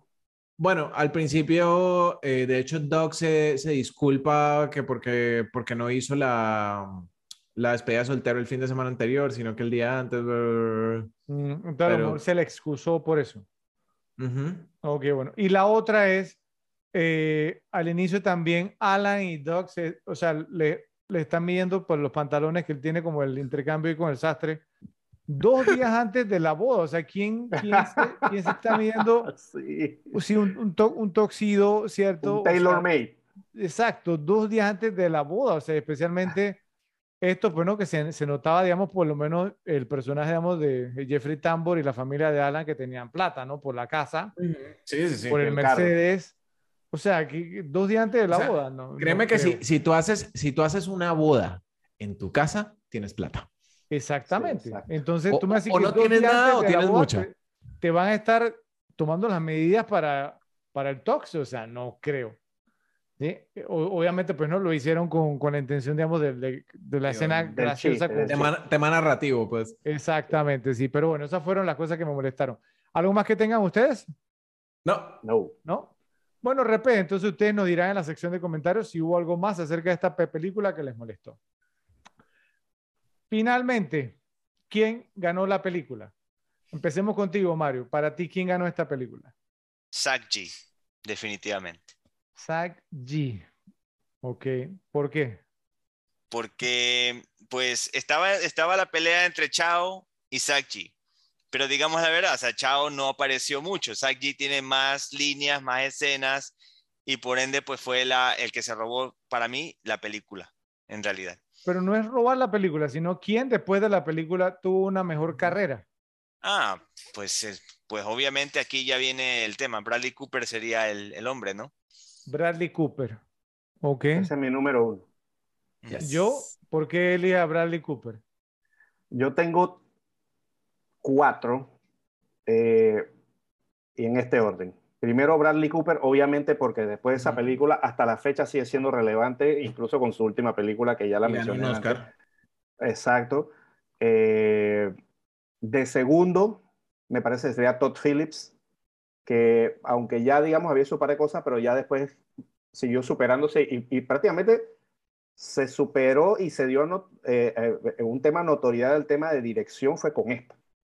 Entonces, para mí, mi segundo sería Todd Phillips. El tercero es Ken Young, porque también logró un nivel de notoriedad a partir de esta película, incluso salió en comerciales, un poco de cosas, y se volvió, Ujú. digamos, una figura. Y de último, de cuarto, tendría a Zack G. eh, más que nada porque fue como la espuma, no fue boom, el, el- el, digamos, el, el personaje de la película y no sé qué, pero fue como subió y bajó por ahí mismo. Entonces, por eso lo tengo de cuarto. Pero sin duda, número uno, Bradley Cooper. Ralphie. Ok, mira, yo, yo tengo varios. A Todd, a Todd Phillips realmente no lo, no lo tuve en cuenta porque ya era, o sea, ya era conocido. Ojo, es muy buen pick. O sea, no, no le estoy quitando, pero, pero ya, ya era, era conocido y siento que su carrera hubiese, hubiese seguido un buen camino si no hubiese hecho The Hangover. ¿Ok?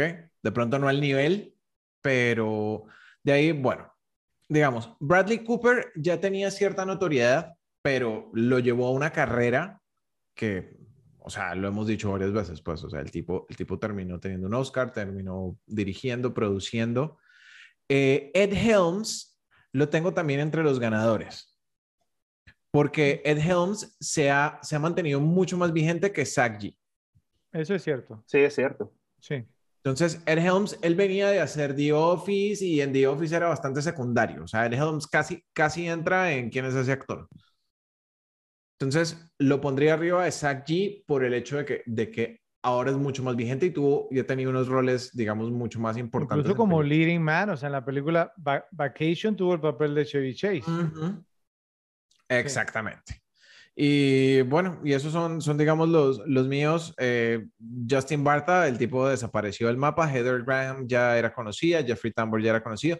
Ken Young también capitalizó mucho con la película. Pero siento que, que le pasó un poco lo de, lo de Zach G que también quedó muy typecasted, o sea, quedó como, como encasillado en un rol. Y creo que lo último que él hizo así grande fue, creo que él participó en Crazy Rich Asians, como en, ni siquiera sé cómo se llama en español, pero sé que fue una, una, una película muy, muy grande, sobre todo en la comunidad asiática y pues bastante nombrada. Entonces, ese sería como mi orden. Ok, bueno, yo concuerdo con la mayoría de las cosas que dijeron ustedes y para mí el ganador es Bradley Cooper ha tenido, digamos, pues, ¿no? La mejor carrera y como mencioné al inicio, bueno, no, no al inicio, pero cuando hablamos de él, su carrera, digamos, estaba en, en el limbo, ¿sí? O sea, él, digamos, pues era un actor secundario, ¿cierto? Aparecía por ahí, eh, quizá la gente se acordaba de él, pero después de, de, esta cinta, y eso que no era un papel, vuelvo y digo, un personaje agradable, uf, vamos, ¿no? Despegó y no ha mirado hacia atrás y ha sido un éxito tras otro y el tema, digamos, pues que y ha, estado, digamos, en películas nominadas al Oscar, ha sido nominado y por ahí ganará algo, ¿cierto? Ya sea, digamos, como actor o como director, porque tiene capacidad para ambas cosas y lo ha demostrado. Así que creo que, digamos, entonces es totalmente un consenso general, ¿cierto? Es unánime. Bradley Cooper entonces gana The Hangover y es, digamos, entonces, pues, no, eh, nuestra, nuestra elección el elegido como nuestro candidato. The Hangover tiene una clasificación R sin disculpas, aunque no es tan impactante como otras comedias obscenas recientes que han superado los límites. La mayor parte de la desnudez es proporcionada por hombres porque, como se reconoce generalmente, la forma masculina desnuda es más divertida que la forma femenina desnuda. Hay licor y drogas, blasfemias y fluidos corporales, pero nada a lo que no hayamos estado expuestos antes.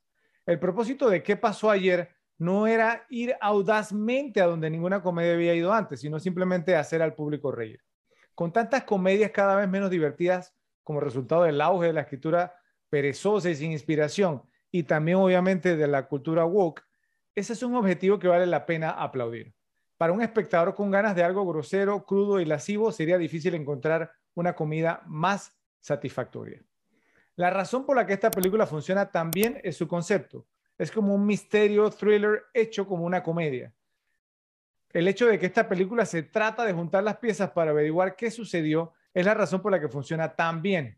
Si solo hubiera sido una película sobre la fiesta de Las Vegas volviéndose loca, habría sido como cualquier otra comedia de emborrachémonos y hagamos estupideces que existen.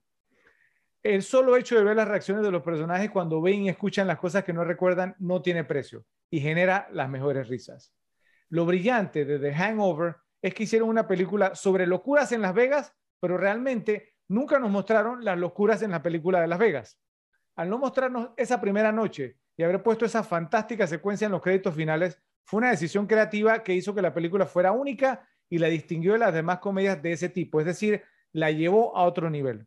En su lugar, la transformaron en un cuasi misterio detectivesco con toda la comicidad que nos podamos imaginar, convirtiéndola en un clásico instantáneo y en una de las comedias más originales y repetibles de todos los tiempos.